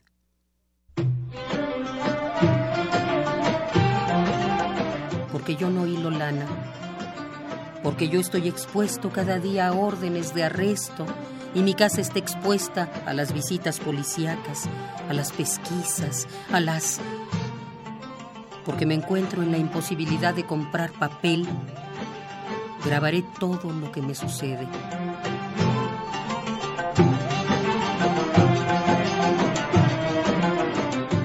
Grabaré todos mis secretos en un olivo del patio de mi casa. Yo grabaré mi historia y el relato de mi drama y mis suspiros en mi jardín y las tumbas de mis muertos. Y grabaré todas las amarguras que borrará un décimo de las dulzuras por venir, porque me encuentro en la imposibilidad de comprar papel.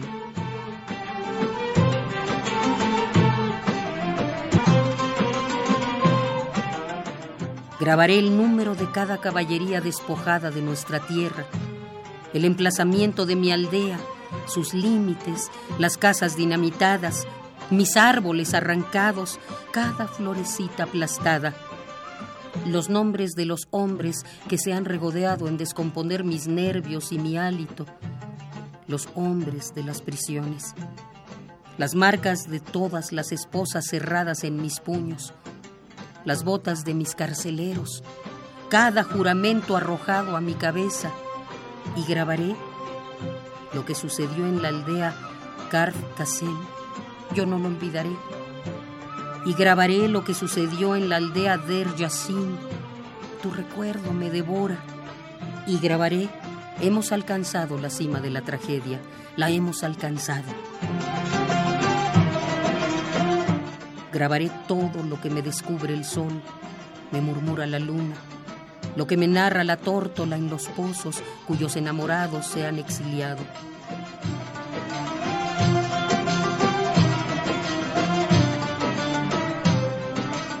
Para que lo recuerde me quedaré de pie, para grabar todo el relato de mi drama y todas las etapas de la derrota, de lo infinitamente pequeño a lo infinitamente grande.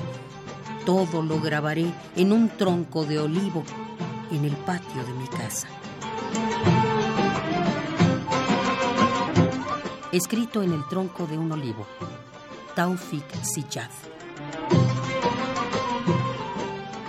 Prisma RU. Gracias a Margarita Castillo. Y nos vamos ahora con Antonio Quijano. Del 21 al 23 de abril se realizará la fiesta del libro y la rosa con más de 200 actividades y que en su novena edición recordará el natalicio de Juan Rulfo y los 50 años de 100 años de soledad de Gabriel García Márquez. Cuéntanos, Toño, buenas tardes. ¿Qué tal, Deyanira y Tamara? Buenas tardes a ustedes y al público de Prisma RU. Para conmemorar el Día Internacional del Libro y del Derecho de Autor, del 21 al 23 de abril se realizará la novena edición de la fiesta del libro y la Rosa. Se trata de 200 actividades entre conferencias, funciones de danza, teatro, música, talleres, presentaciones de libros y exposiciones que se realizarán en múltiples sedes como el Centro Cultural Universitario, el Museo Universitario del Chopo, la Casa del Lago Juan José Arriola, el Centro Cultural Universitario Tlatelolco, el Museo Experimental El Eco y el antiguo Colegio de San Ildefonso. La fiesta del libro y la rosa reunirá 76 expositores que ofrecerán 22.500 títulos de 870 fondos editoriales. También se realizará el coloquio internacional sobre arte y diseño en el mundo editorial. Para este año se recordarán los 100 años del natalicio del escritor mexicano Juan Rulfo y los 50 años de la aparición de la novela Cien años de soledad del colombiano Gabriel García Márquez es Jorge Volpi, coordinador de difusión cultural. Esa combinación de García Márquez y Rulfo no podía ser en este sentido más afortunada. Dos escritores que encarnan en alguna medida el esplendor absoluto de una época de la literatura latinoamericana. Dos escritores con enormes vasos comunicantes, particularmente precisamente entre Cien años de soledad y la obra de Rulfo, que en generaciones sucesivas alcanzan precisamente esa época dorada, ese siglo de oro que representó la literatura latinoamericana y que tanto conviene recordar también en estas épocas oscuras que nos toca vivir, en las cuales la literatura ha sido precisamente una marca clara de la identidad latinoamericana y de la fuerza con la que la lengua española es capaz de no solamente resistir cualquier embate ajeno, sino también, por supuesto, de romper cualquier muro habla Rosa Beltrán, titular de la Dirección de Literatura de la UNAM. El sentido de esta fiesta ha sido siempre tener presencia de la literatura en relación con las otras artes, música y literatura, danza y literatura, cine y literatura. Y la presencia, por supuesto, de las editoriales, 60 presentaciones de casas editoriales no son poca cosa. Eh, se celebra también el aniversario de Che Guevara, los 50 años, y de esto hablará Paco Ignacio Taibo II, un especialista, como ustedes saben, sobre su obra. Pero queremos que este año también, además de una fiesta de los libros, una celebración sobre el quehacer literario, eh, se trate de un espacio para la reflexión y la resistencia. Así que tendremos varias mesas y conversatorios exclusivamente destinados a pensar el mundo en la era de Trump. Asimismo, la fiesta del libro y la rosa conmemorará al periodista y escritor Sergio González Rodríguez, quien murió ayer lunes a consecuencia de un infarto. Las actividades en el Centro Cultural Universitario se realizarán en el estacionamiento 3 del viernes 21 al domingo 23 de abril con un horario de 10 a 20 horas. De Yanira, Tamara, hasta aquí mi reporte. Buenas tardes. Gracias, Toño. Muy buenas tardes. Prisma RU. Para nosotros, tu opinión es muy importante. Síguenos en Facebook como Prisma RU. Nacional RU. Bien, y en los temas nacionales continúa la inflación que seguirá al alza, pues la economía pues es el aumento que se generaliza y se sostiene del precio de los bienes, servicios existentes en el mercado, es decir, pues la inflación se siente en los bolsillos de pues muchos millones de personas por el tema de la economía. Y bueno, cuando el nivel general de los precios sube, con cada unidad de moneda se adquieren menos bienes y servicios. Y de esto nos va a platicar mi compañero Abraham Menchaca, porque a un, un académico de la UNAM alerta que la inflación seguirá al alza. Cuéntanos, Abraham, buenas tardes. ¿Qué tal, Deyanira? Buenas tardes. El costo de la canasta básica se encareció 4.1% durante marzo, con lo que en el primer trimestre de este año registró un incremento de 11.2%. Los productos que registraron mayor incremento durante el primer trimestre fueron el limón, la manzana, el huevo y la leche. Sin embargo, el doctor David Lozano, académico de la Facultad de Economía del UNAM, reveló que datos del Centro de Análisis Multidisciplinario indican que el incremento a la canasta alimenticia en este primer trimestre es de 26%. Debido a los incrementos que se registraron en la gasolina, así como un incremento en precios de la canasta básica por rubros de la variación que hubo con el respecto al tipo de cambio. Entonces, esto significaría una pérdida en el poder adquisitivo, eso de prácticamente 10% en el primer trimestre, ¿no? De Yanira, el investigador indicó que la tendencia se mantendrá al alza en los próximos meses. En lo que nosotros consideramos en el incremento de los precios de la canasta básica de los mexicanos, consideramos que en el transcurso del año eh, el hecho de que ahorita haya una pequeña disminución con respecto al tipo de cambio no significa que vaya a cambiar la tendencia. ¿Por qué se debe esto? Porque es posible que ante lo que hizo el gobierno federal de sacarle eh, un seguro a la compra de divisa extranjera por parte del gobierno para pagarla más bajo, no significa que esté estable el tipo de cambio. Que ahorita lo esté en estos en estas semanas no es lo que todo indica, no es que se mantenga así. Puede nuevamente escalarse el precio de la divisa. Entonces, nosotros mantenemos que en el transcurso del año, pues la inflación va a ser casi del 10% acumulada. De general, hasta aquí la información. Buenas tardes. Gracias, Abraham. Muy buenas tardes. Y vámonos a otras cosas. Ya tengo en la línea telefónica a la coordinadora de la fracción del PRD en el Senado de la República, a la senadora Dolores Padierna. ¿Qué tal, eh, senadora? Buenas tardes. Muy buenas tardes. Muchísimas gracias, Radio UNAM, por permitirme esta entrevista. Bueno, pues yo quisiera preguntarle, vamos a empezar, tengo dos temas. Eh, este tema de salvaguardar los derechos de los periodistas, cómo se está discutiendo ahí en el Senado también, hay en algún momento pues se ha hecho pues algunas modificaciones incluso a la ley para que se pueda salvaguardar los derechos de los periodistas, máxime cuando estamos en un momento, pues no sé si decirlo de alerta o de qué, pero sí tenemos que poner mucha atención en los derechos, pero sobre todo en salvaguardar y ya que se cometió un delito, pues que realmente no quede manchado con la impunidad. Así es, creo que si no aprovechamos estos momentos de crisis, eh, que realmente se sensibilicen eh, todos, más aún los que tenemos la posibilidad de legislar para atender estos problemas.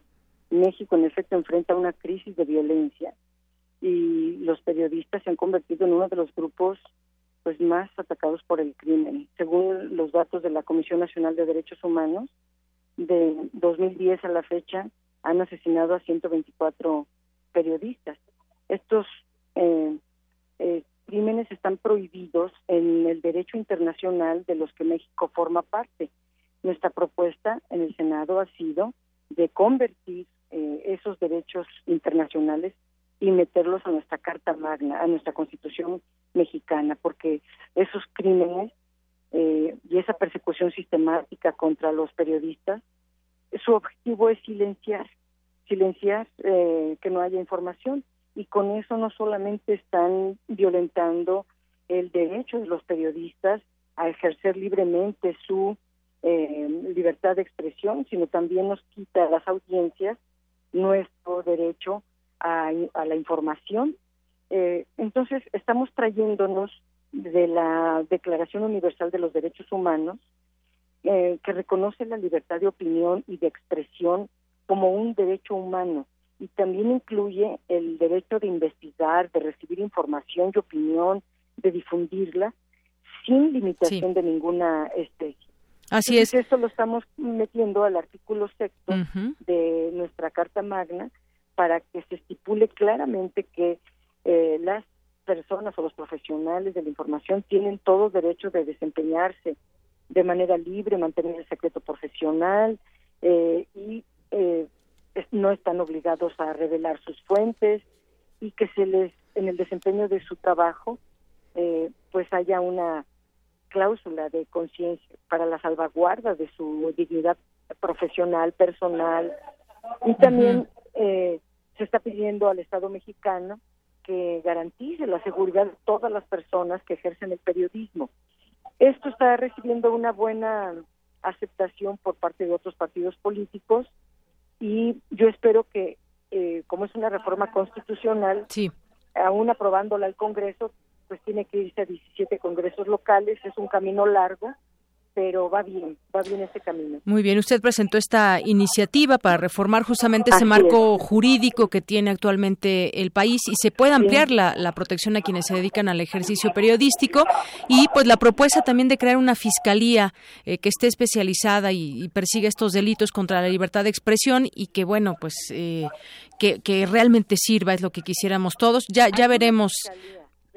Ya hay una fiscalía, exactamente. Pero no le dan recursos. Exacto. Es un fiscal que nadie conoce, que no le importa al gremio. Sí, ha quedado como en el olvido esta fiscalía. Sí, entonces los periodistas tienen una fiscalía y tienen un mecanismo. Ese mecanismo es un fondo, fondo financiero, que ahorita está en cero pesos. O sea, ¿para qué se hacen las leyes y luego no se les da seguimiento? Ahorita a través de la compañera eh, senadora Angélica de la Peña, ya se reunió con la Secretaría de Gobernación para revisar todo el tema del mecanismo, este financiamiento que deben de tener eh, las salvaguardas de los de las personas que ejercen el periodismo. Y es algo que ya tenemos en la Constitución de la Ciudad de México. Eh, lo aprobaron todos los partidos políticos para la ciudad. Ya se convirtió en una ciudad santuario de protección del ejercicio del periodismo. Muy bien. Pues queremos eso llevarlo, si lo firmaron todos los partidos políticos, incluido el PAN, el PRI, el Verde, bueno, eh, nos deben apoyar también en el Congreso. Y creo que está llevando un buen camino estas tres mm. iniciativas, estas tres constituciones. Oiga, eh, senadora Dolores Padierna, yo quisiera preguntarle también, eh, pues usted ahora como coordinadora de la bancada del PRD en el Senado, pues hay un momento, digamos, álgido, un momento de crisis, podríamos llamarlo así, con el Partido de la Revolución Democrática. Se van 10 senadores, hacen un bloque, se dicen independientes, y bueno, pues eh, López Obrador suma senadores que abandonaron el PRD. ¿Cómo está en este momento haciendo, pues, un balance, además, muy crítico de lo que significa al quinto año de gobierno o al quinto año de, como legisladores ahí en el Senado que haya esta pues desbandada de perredistas hacia otro partido donde ya lo están apoyando abiertamente? Em, bueno, primero es un hecho muy, muy lamentable que la verdad yo no hubiera querido que ocurriera porque eh, hemos tratado de llevar, digamos, como compañeras, como compañeros senadores, no dedicarnos al trabajo parlamentario. Eh, sin embargo, desde hace ya años, desde el 2014, eh, eh, se han venido saliendo los compañeros y seguían estando en el partido.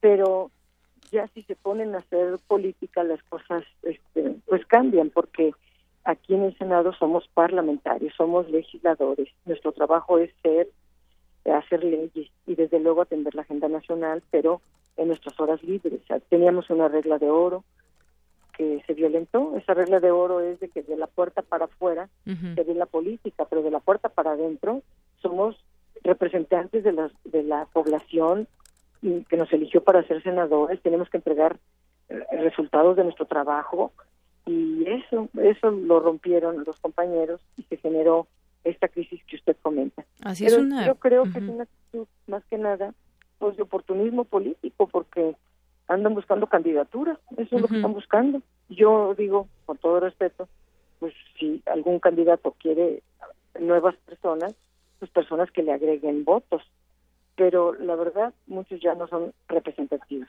Y, siendo muy su voto en lo personal. Así es, senadora. Siendo, eh, pues, tratando de ser objetivos en este en este tema, pues el PRD se ha desdibujado en el escenario nacional, sobre todo en el escenario de la Ciudad de México.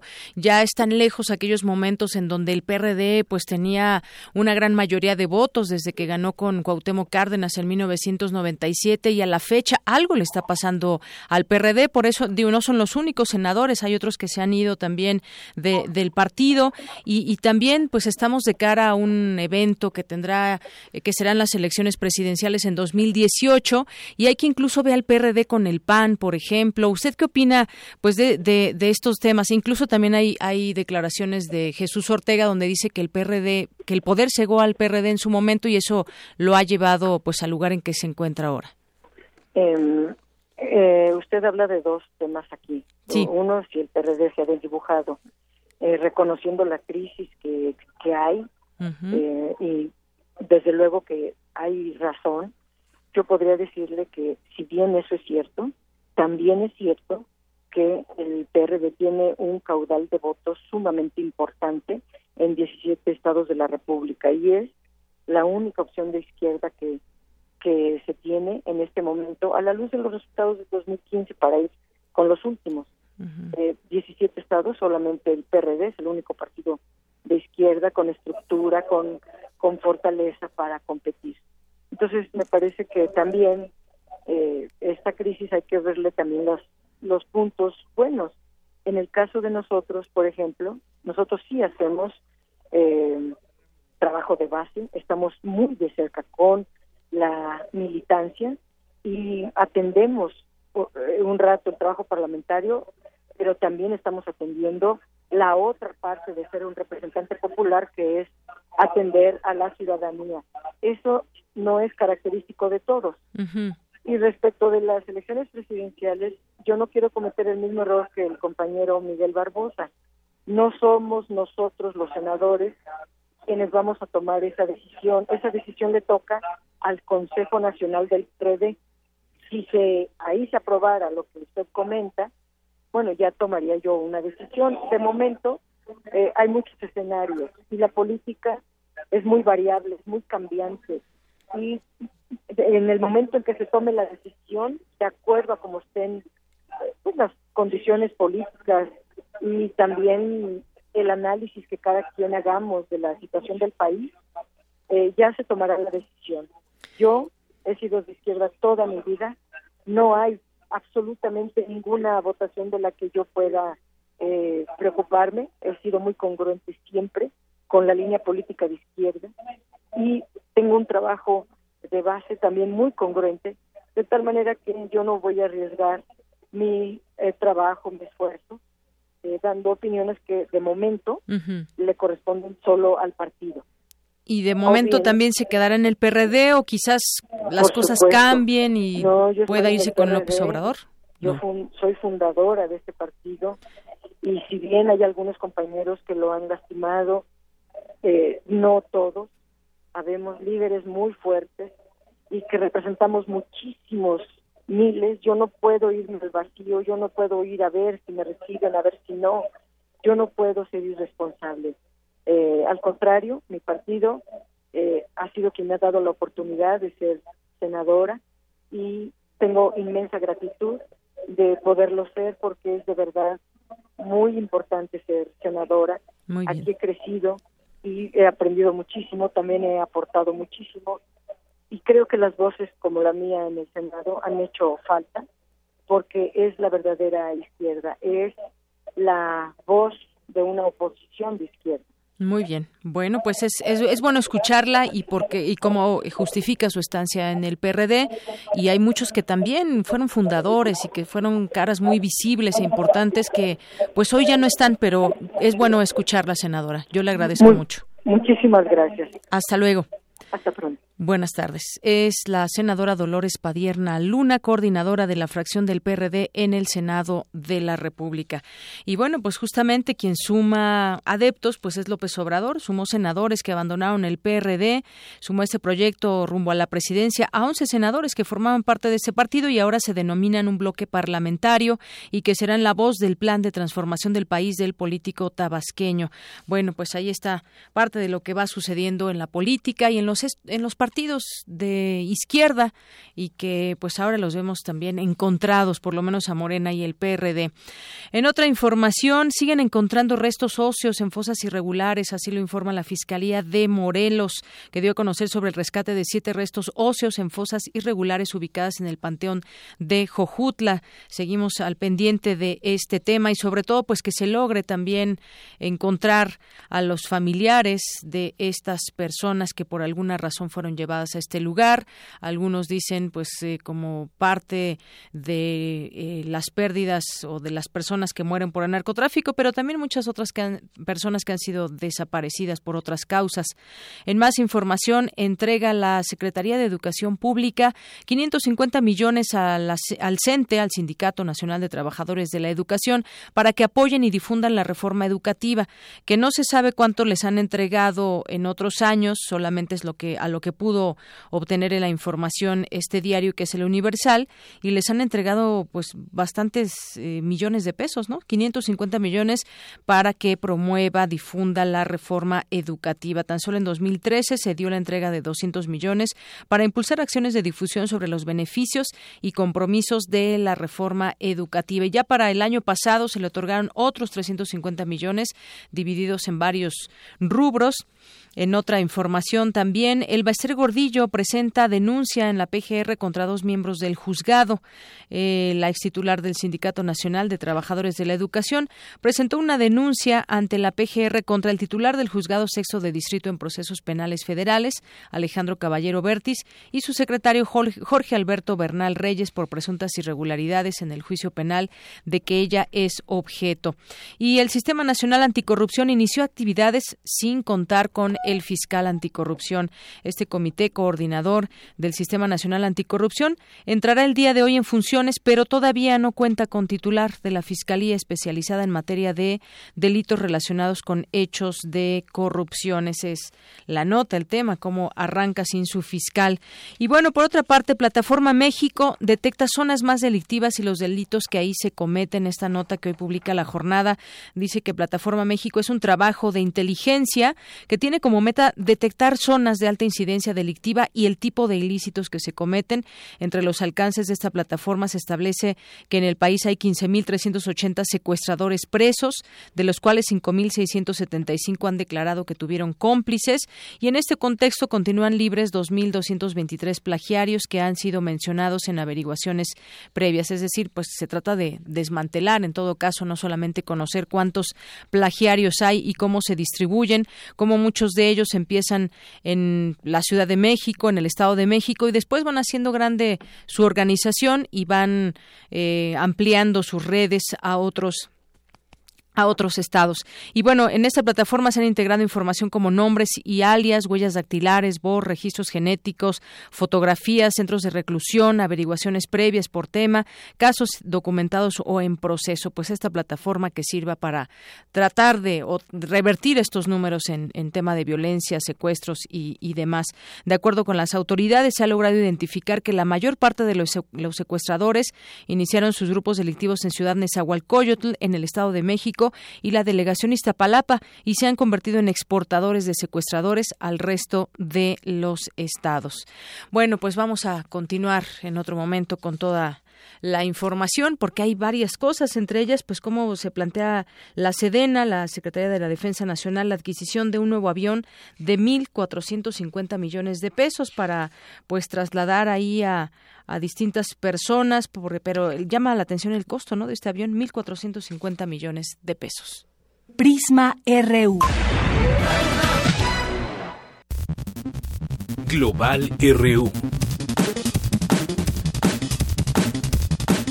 Vámonos ahora a los temas en materia internacional con Eric Morales. ¿Qué tal, Eric? ¿Qué tal, Deyanira? Buenas tardes, ¿cómo estás? Muy bien, gracias. Adelante. Muchas gracias. Tenemos mucha información este martes 4 de abril, así que comencemos con nuestras breves internacionales. El ejército del régimen de Bashar al-Assad aplicó un ataque químico a una comunidad rebelde en Siria. Al menos 58 personas murieron y 170 se encuentran heridas. Las líneas sirias negaron el uso de armas químicas. El hospital donde se atendía a las víctimas ha sido bombardeado. Francia solicitó una reunión de urgencia al Consejo de Seguridad de la Organización de las Naciones Unidas tras el ataque químico en Siria aumentó a 14 el número de muertos por el atentado en el metro de San Petersburgo, en Rusia. Mandatarios latinoamericanos felicitaron al candidato socialista Lenin Moreno por haber ganado las elecciones presidenciales en Ecuador. El opositor Guillermo Lazo insiste en que hubo fraude electoral. José Mujica, expresidente de Uruguay, felicitó al pueblo ecuatoriano por los resultados electorales. El Tribunal Superior Electoral brasileño investiga las donaciones que recibió el presidente Michel Temer durante su campaña electoral en 2014. De encontrarse irregularidades, podría iniciarse un juicio para su destitución. En otra información, hablemos de Paraguay, país sudamericano que se distingue por ser tierra de la cultura guaraní y que durante los últimos días ha sufrido una intensa inestabilidad política. Esto a raíz de la intención de su presidente Horacio Cartes para modificar la constitución y poder reelegirse para un segundo mandato. Horacio Cartes llegó al poder en 2013 luego de que su antecesor, Fernando Lugo, fuera destituido de su cargo un año antes tras un juicio político calificado por numerosos analistas como un golpe parlamentario. El próximo año se llevarán a cabo elecciones presidenciales en Paraguay. Sin embargo, Cartes impulsa una iniciativa para modificar la constitución de su país y poder estar cinco años más en el poder. La mayoría de las movilizaciones eh, eh, en contra de la intención de, del presidente Cartes se han realizado en Asunción, la capital paraguaya. Fue ahí donde un grupo de manifestantes entraron a la sede del Congreso Nacional, mismo que incendiaron. Eh, las manifestaciones fueron provocadas por la decisión de 25 senadores que aprobaron una enmienda a la Constitución que permitiría reelegirse al presidente de ese país latinoamericano. Después de que fue incendiado el Congreso Nacional, el presidente Horacio Cartes condenó las acciones. Y les aseguro que estos actos no quedarán impunes. Todos los responsables de este horrendo episodio enfrentarán la justicia y pagarán por sus acciones. No hay imagen más fuerte ni más dolorosa para mí que ver paraguayos enfrentándose violentamente entre sí. Es imposible que todos estemos de acuerdo, que todos veamos las cosas de la misma manera, pero eso no está mal. Nuestras diferencias nos pueden hacer más fuertes si la usamos para debatir. Interesante que el presidente pida debatir sin eh, consultar primero con su pueblo si quieren reelección o no. Las movilizaciones han dejado varios heridos y una persona muerta. Se trató de Rodrigo Quintana, de 25 años, quien era líder de las juventudes del Partido Liberal, institución política opositora al gobierno de Cartes. Por este hecho, eh, por este hecho lamentable, fueron destituidos el ministro del Interior, Tadeo Rojas, y el comandante de la policía, Críspulo Sotelo. Entrevisté al doctor Adalberto Santana académico del Centro de Investigaciones sobre América Latina y el Caribe, eh, y me comentó que el temor del pueblo paraguayo es regresar de nuevo a las dictaduras. Escuchemos lo que comentó a los micrófonos de Radio UNAM. Entonces, el, el pueblo paraguayo y distintos sectores paraguayos, pues no quieren vivir de nueva cuenta esta serie de situaciones de inestabilidad y de afianzamiento del poder de un determinado dirigente político, como es el caso actualmente del presidente Entonces, por eso es que encontramos una situación muy convulsa a la par de que Paraguay es de los países de Sudamérica más vulnerables por la situación económica y política que han padecido los sectores populares. Y es que además Paraguay tuvo una dictadura militar encabezada por Alfredo Stroessner, quien estuvo en la silla presidencial de 1954 a 1989, es decir, 35 años. El doctor Santana agregó que la reciente historia democrática de Paraguay busca formar contrapesos a los gobiernos conservadores. Lo que ha requerido el pueblo eh, paraguayo, pues es una mayor pluralidad y que esto se exprese en distintas eh, eh, espacios de poder. Por ejemplo, ahí en ese país donde no existe una izquierda, hoy existen ya organizaciones de ese carácter como es el Frente Guaso que comanda el, el, el expresidente sí que, que estuvo allí en, en el Paraguay y que fue derrocado el presidente el expresidente Lugo se espera que continúen las manifestaciones en Paraguay, principalmente en Asunción, hasta que los senadores retiren y anulen el proyecto de enmienda que permitiría la reelección presidencial de Horacio Cartes. Es muy interesante lo que está pasando, pasando en Paraguay, donde pues evidentemente luego de una eh, sucesión conservadora, eh, y de un golpe de, parlamentario en 2012, pues llega este presidente Horacio Cartes y quiere, bueno, pues estar otros cinco años más en el poder. Así es, pues la movilización social presente en Paraguay. Así es. Y bueno, en otra información, la Organización de Estados Americanos eh, realiza conversaciones sobre la situación política y económica de Venezuela luego de que el Tribunal Supremo de ese país suprimiera las facultades de la Asamblea Nacional. Eh, ante esto, el presidente de Venezuela, Nicolás Maduro, aseguró que la Secretaría General de la OEA eh, sufrió un golpe de Estado y, y, que ahora responde a los intereses de la derecha americana. Además, acusó que hay una persecución política contra su país. Yo creo que la OEA, en su agresión contra Venezuela, se ha superado a sí misma. Y de Ministerio de Colonia ha pasado a convertirse en un tribunal de inquisición anti-venezolano, anti-bolivariano, un verdadero tribunal de inquisición al respecto, quien se ha manifestado en contra de la OEA ha sido el presidente de Bolivia, Evo Morales, pues a través de su cuenta de Twitter ha condenado el acoso que ha recibido Venezuela. Publicó lo siguiente, de nuevo OEA, convertida en Ministerio de Colonias, se produce un golpe institucional al impedir el ejercicio de la presidencia de Bolivia. Esto porque la presidencia eh, de, de, la Organización de Estados Americanos le correspondía a, a Bolivia y bueno, intentó impedir que se llevara a cabo estas, estos diálogos que al final pues fue imposible detener. También publica que la OEA debería ser modelo de respetar institucionalidad como organismo parido de, por Estados Unidos, sigue metodología del país más golpista del continente. Y bueno, estas conversaciones pretenden activar la Carta Democrática a Venezuela, expulsarlo de la organización. Por lo mientras hoy hay manifestaciones en Caracas por parte de simpatizantes y opositores al gobierno de Nicolás Maduro. Finalmente, rápidamente te comento que eh, un juez argentino, Claudio Bonadio, dictó hoy el procesamiento de la expresidenta Cristina Fernández, así como de sus hijos y varios empresarios de la obra pública, a quienes prohibió salir del país por presunto lavado de dinero cometido supuestamente a través de una empresa familiar. El magistrado considera a la ex jefa de Estado, sobre la que ordenó un embargo por 130 millones de pesos, y finalmente la hace responsable de los delitos de tomar parte en una asociación ilícita, ilícita en de jefe. Pues ahí está la, la información. Siguen estos procesos contra la exmandataria argentina. Muy bien, pues ya veremos finalmente en qué para todo esto y las investigaciones que aún que aún continúan. Así es, le daremos seguimiento y mañana tendremos más información. Gracias, Eric. Gracias, Deyanira. Buenas tardes. Y nos vamos ahora con el perfil humano del doctor Miguel Alcubierre. Esa es la segunda parte de esa conversación que sostuvimos con él. Antes escuchamos una semblanza que preparó Tamara Quiros. Perfil RU. Miguel Alcubierre es licenciado en física y maestro en ciencias por la Facultad de Ciencias de la UNAM. Además, cursó el doctorado en física en la Universidad de Gales en Cardiff, Reino Unido. Trabajó en el grupo de relatividad astrofísica del Instituto Max Planck para Física Gravitacional en Potsdam, Alemania.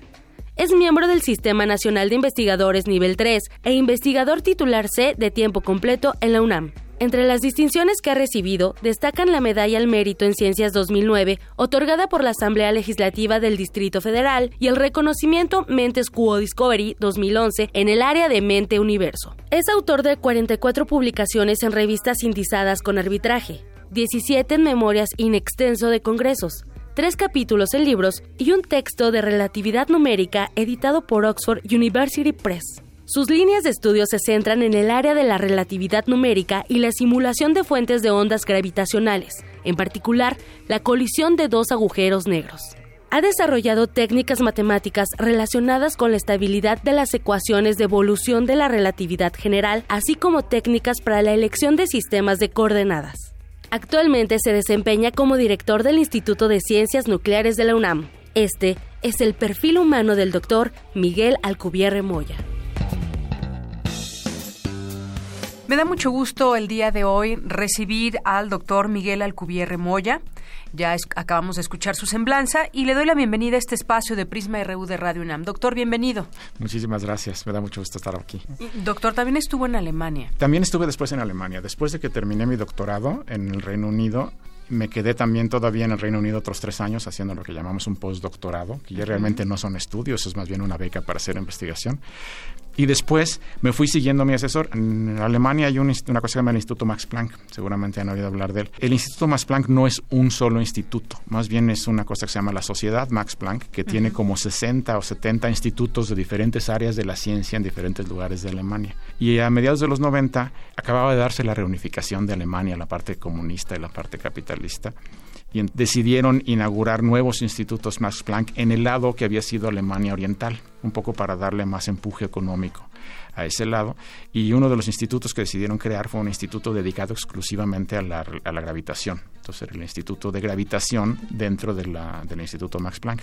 Entonces fundó este nuevo Instituto Max Planck de Gravitación en una ciudad que se llama Potsdam, que está muy cerquita de Berlín, pero del lado de Alemania Oriental.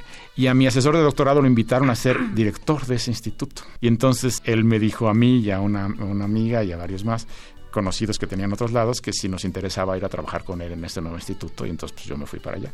Me quedé en Alemania otros cinco años. ¿Y tenía que hablar alemán o podía ser en inglés? En el afortunadamente en el instituto todo era en inglés porque la mayoría de la gente que trabajaba ahí no eran alemanes yo creo que 60% de las personas que estábamos en ese instituto no éramos alemanes. Entonces la decisión que tomó el director era que el idioma oficial dentro del instituto era el inglés. Todas las charlas iban a dar en inglés, los seminarios, todo iba a ser en inglés. Pero claro, en la calle había que hablar alemán. La, gente no hablaba inglés en la calle, sobre todo del lado oriental de Alemania. Del lado occidental de Alemania uno encuentra, encuentra que la gente, mucha gente habla inglés. Pero del lado oriental no prácticamente nadie hablaba inglés, entonces por supuesto tuve que aprender alemán. Lo aprendí poquito todavía y además como ya regresé a México hace 15 años se me ha olvidado bastante, pero entiendo mucho todavía y sí, en la vida diaria pues más o menos me defendía, ¿no? Oiga, doctor, y por ejemplo, este esta oportunidad que, que se tiene, quizás, bueno, obviamente usted la buscó de irse al extranjero a estudiar, de conocer otras personas, quizás eh, pues puntos de vista diferentes sobre algunos temas, ¿eso qué tanto le ayuda a que regrese a México con toda esa experiencia también, porque mucha gente viaja y regresa y ya y se quiere quedar en la UNAM, pero muchos otros se van y este tema de la fuga de cerebros también es muy fuerte. Sí, yo creo que por un lado sí es cierto que luego la fuga de cerebros puede ser un problema, pero en realidad yo creo que parte del problema es que aquí en México no tenemos las plazas para ofrecerle a todas estas personas. Entonces, en ese sentido no es tanto que se, que se fuguen, sino que ni siquiera podemos retenerlos, incluso si quisiéramos, no hay suficientes plazas. Pero aún así creo que es muy importante para cualquier científico que se forme en México, pasar por lo menos un periodo de un par de años en el extranjero. No necesariamente en el doctorado, pueden hacer el doctorado perfectamente bien en México, pero luego buscar la oportunidad de ir a hacer una beca postdoctoral al extranjero dos o tres años, alguna práctica.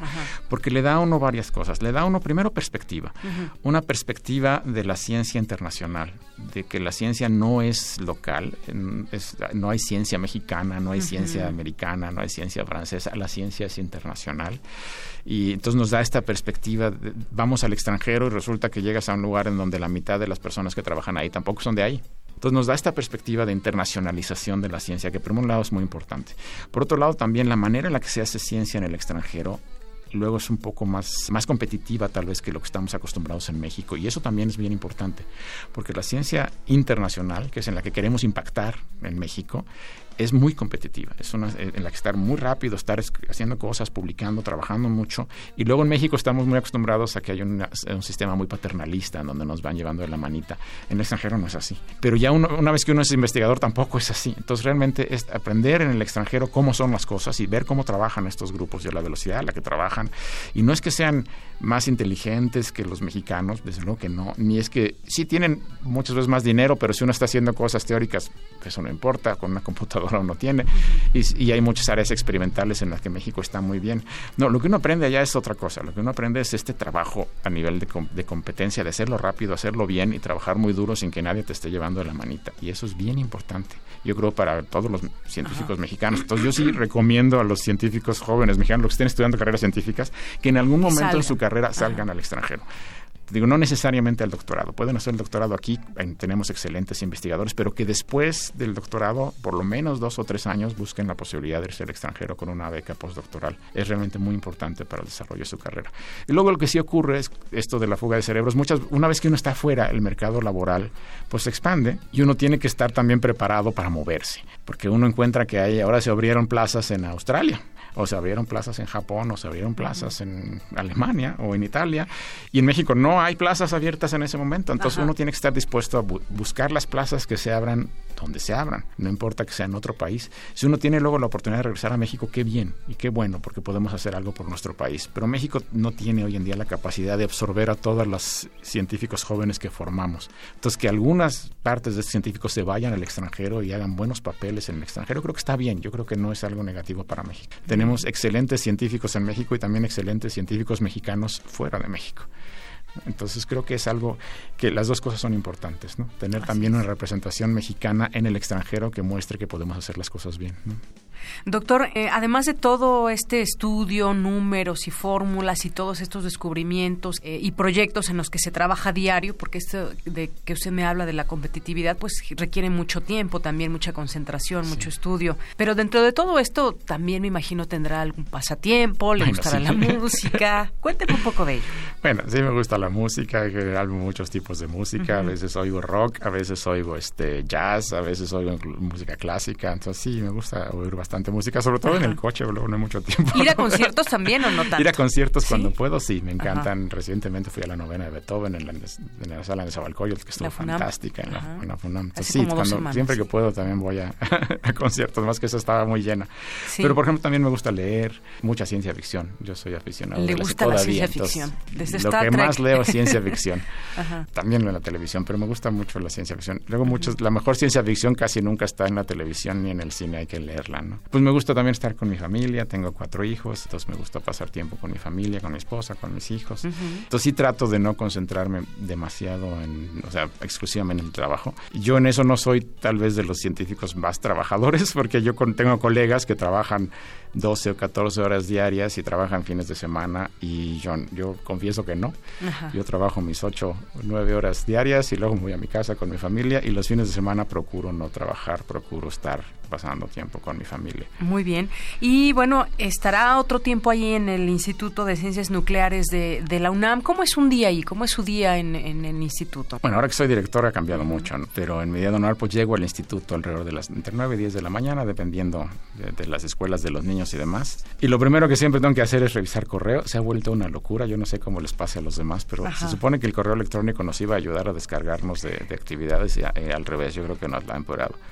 Porque yo llego cualquier día normal a la, universidad después de una noche en la que no revisé correo porque estaba dormido y al otro día tengo 50 nuevos. Entonces, este es una pesadilla, pero eh, mi primer, o sea, empieza mi día siempre revisando correos electrónicos, contestando correos electrónicos, eso me toma tranquilamente una hora o más. Y luego, siendo director, prácticamente todos los días tengo reuniones de diferentes tipos, ya sea reuniones de comités de los que participo en mi calidad de director, de consejos técnicos, este, consejos internos del instituto, o reuniones con colegas, con investigadores del instituto que necesitan solicitar algo, pedir que se les apoye en un proyecto.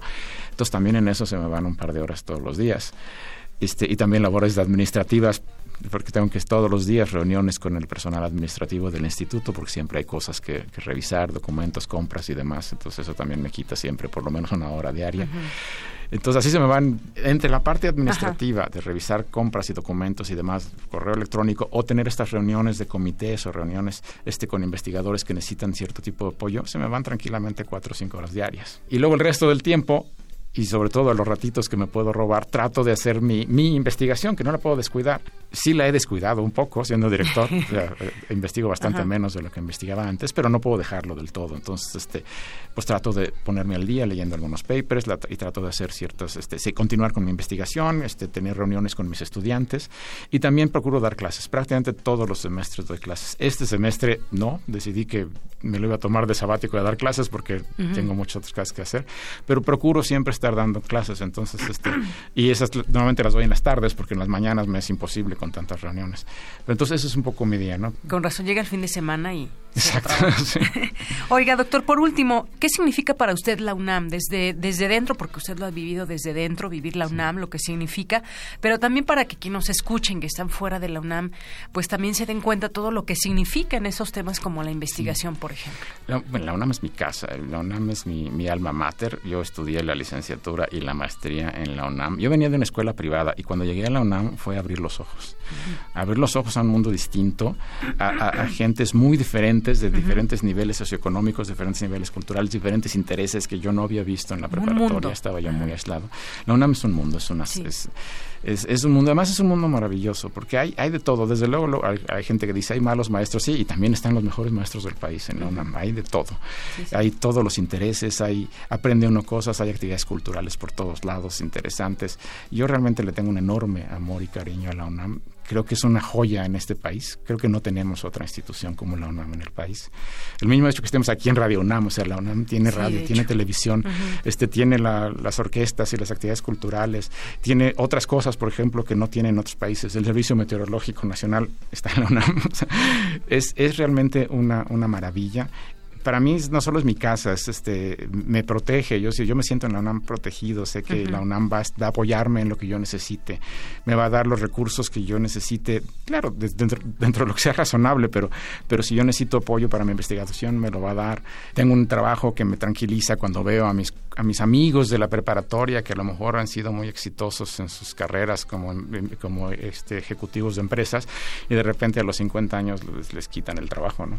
Porque ahora la empresa está reclutando jóvenes y entonces yo digo, bueno, qué horror. O sea, en cambio en la UNAM yo sé que mientras yo esté trabajando bien, ahí voy a estar hasta que me jubile. Entonces realmente creo que es una, una joya en lo que la UNAM en este país. No tenemos nada parecido y la UNAM es una, es, yo creo que salvaguardia de muchas cosas en el país, es conciencia moral del país, es, mantiene gran parte de la actividad cultural del país. La investigación que se hace científica en el país, este, en este momento es alrededor de la tercera parte de la ciencia que se hace en todo el país, se hace en la UNAM. Entonces, realmente creo que ojalá tuviéramos más instituciones como la UNAM. Claro. Bueno, eso y más nos da la UNAM y además nos ha permitido también conocer a uno de sus investigadores que fue formado ahí también y que hoy nos, nos trae todas estas experiencias y vivencias de lo que podemos encontrar en el Instituto de Ciencias Nucleares de la UNAM, como qué se hace desde ahí y sobre todo conocerlo usted, doctor. Un placer. Muchas gracias. Hasta luego. Hasta luego.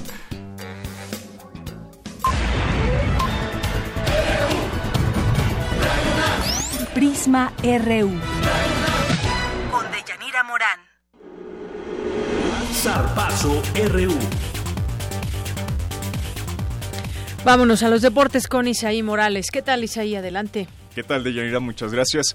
Iniciamos con la información deportiva. El equipo de luchas asociadas del UNAM consiguió su pase a la Universidad Nacional 2017 tras su participación en el clasificatorio de la especialidad. En total, 23 atletas consiguieron el pase, 9 de la rama femenil y 14 de varonil. En el clasificatorio participaron 320 luchadores de 43 universidades diferentes de todo el país y la UNAM fue una de las instituciones que más atletas calificó.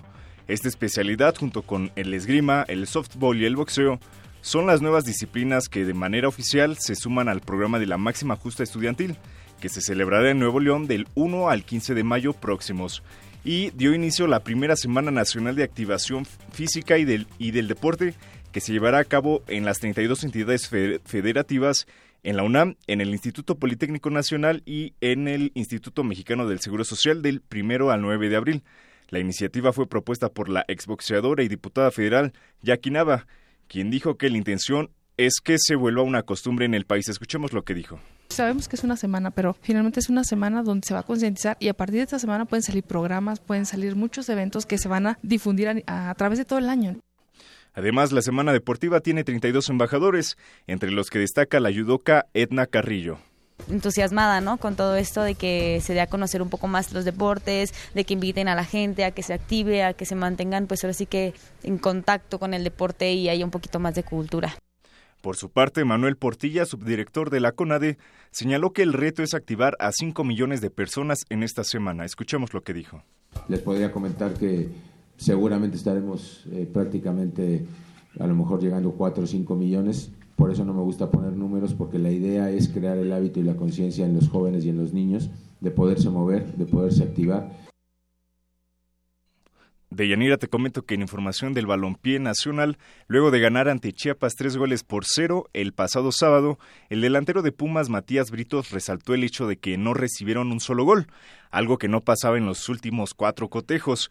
Britos señaló que a pesar de tener contundencia a la hora de anotar, les ha faltado equilibrio. Continúan, continúa la y bueno, esto porque a la defensiva, bueno, les han anotado N cantidad de goles en lo que va del torneo y ha sido una de las defensas más goleadas de todo el, de todo el torneo. Y bueno, continúa la venta especial para todos, para toda la comunidad universitaria, para adquirir sus boletos para el próximo partido de Pumas frente a Toluca en Ciudad Universitaria. Así que, eh, pues hay que ir a apoyar a los Pumas. Pues sí, vamos a ver y, ojalá vaya mucha gente, apoye el partido y les vaya bien, porque ya es la última vez lo que sucedió. Sí, hombre, perdieron contra el América. Pero en fin, y el exmediocampista del América, hablando de Pavel Pardo fue nombrado embajador de la Bundesliga en México, situación que le permitirá estar como analista en los próximos duelos del torneo Teutón en una cadena de televisión. Hay que recordar que Pardo se convirtió en el primer mexicano en marcar un gol en el balompié bávaro y participó en más de 430 juegos, anotó más de 34 goles y consiguió un campeonato de liga. Y bueno, hay un escándalo en la Liga Española. La goleada que le propinó Barcelona B a Eldense así se llama el equipo, aunque suena un poco raro. El Dense, 12 goles a cero, levantó sospechas de amaño del partido. Jake Sad, delantero del Eldense, denunció que cuatro compañeros del equipo se habrían dejado, habrían dejado perder por estar involucrados en una casa de apuestas. Sad negó que el equipo juvenil de Barcelona tuviera algo que ver con el amaño, ya que los culés solo se dedicaron a jugar. En tanto, David Aguilar, presidente del Eldense, confirmó que hay indicios de amaño. Escuchemos lo que dijo.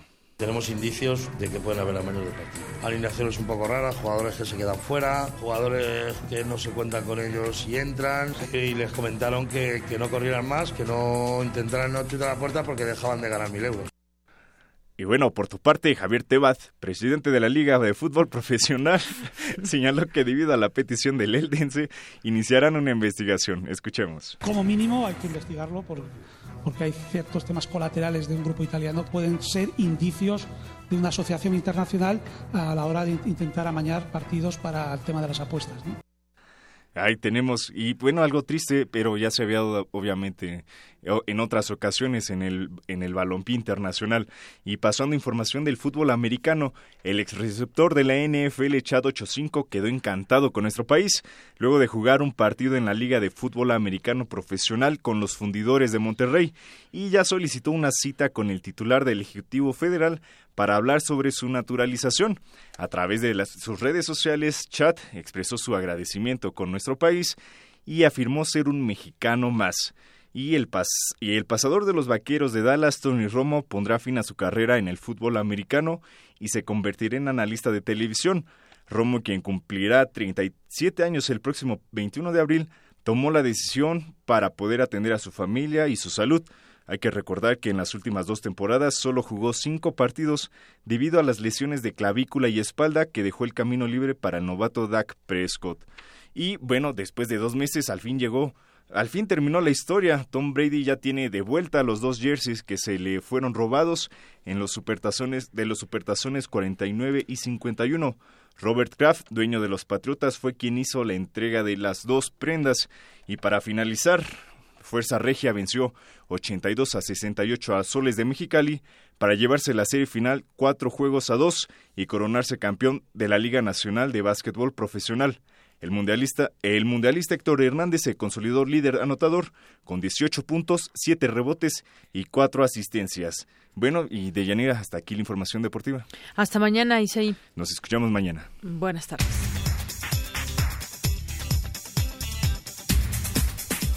Y vámonos ahora con mi compañero Antonio Quijano, que nos tiene la información de última hora. ¿Qué tal, Toño? Buenas tardes. Buenas tardes, Deyanira. Por lo menos 25 locales del mercado de Jamaica resultaron dañados tras el incendio registrado esta mañana. De acuerdo con la Secretaría de Protección Civil de la Ciudad de México, las llamas se expandieron en un área de 300 metros, pero fueron sofocadas por los bomberos. 1.500 personas fueron evacuadas. La Cámara de Comercio, Servicios y Turismo en Pequeño consideró como catastrófico el incremento de entre 3 y 5% en el precio de la canasta básica registrado en el primer trimestre del año. Esto como resultado del incremento del precio de la gasolina. Y finalmente, el Consejo de Seguridad de la ONU sostendrá mañana miércoles una reunión de emergencia luego del ataque químico en la provincia siria de Idlib que dejó al menos 58 muertos. Deyanira, Deyanira, hasta aquí la información. Buenas tardes. Gracias, Toño. Muy buenas tardes. Con esto llegamos al final de esta emisión de Prisma RU por Radio UNAM. Soy Deyanira Morán. Gracias por acompañarnos y hasta mañana.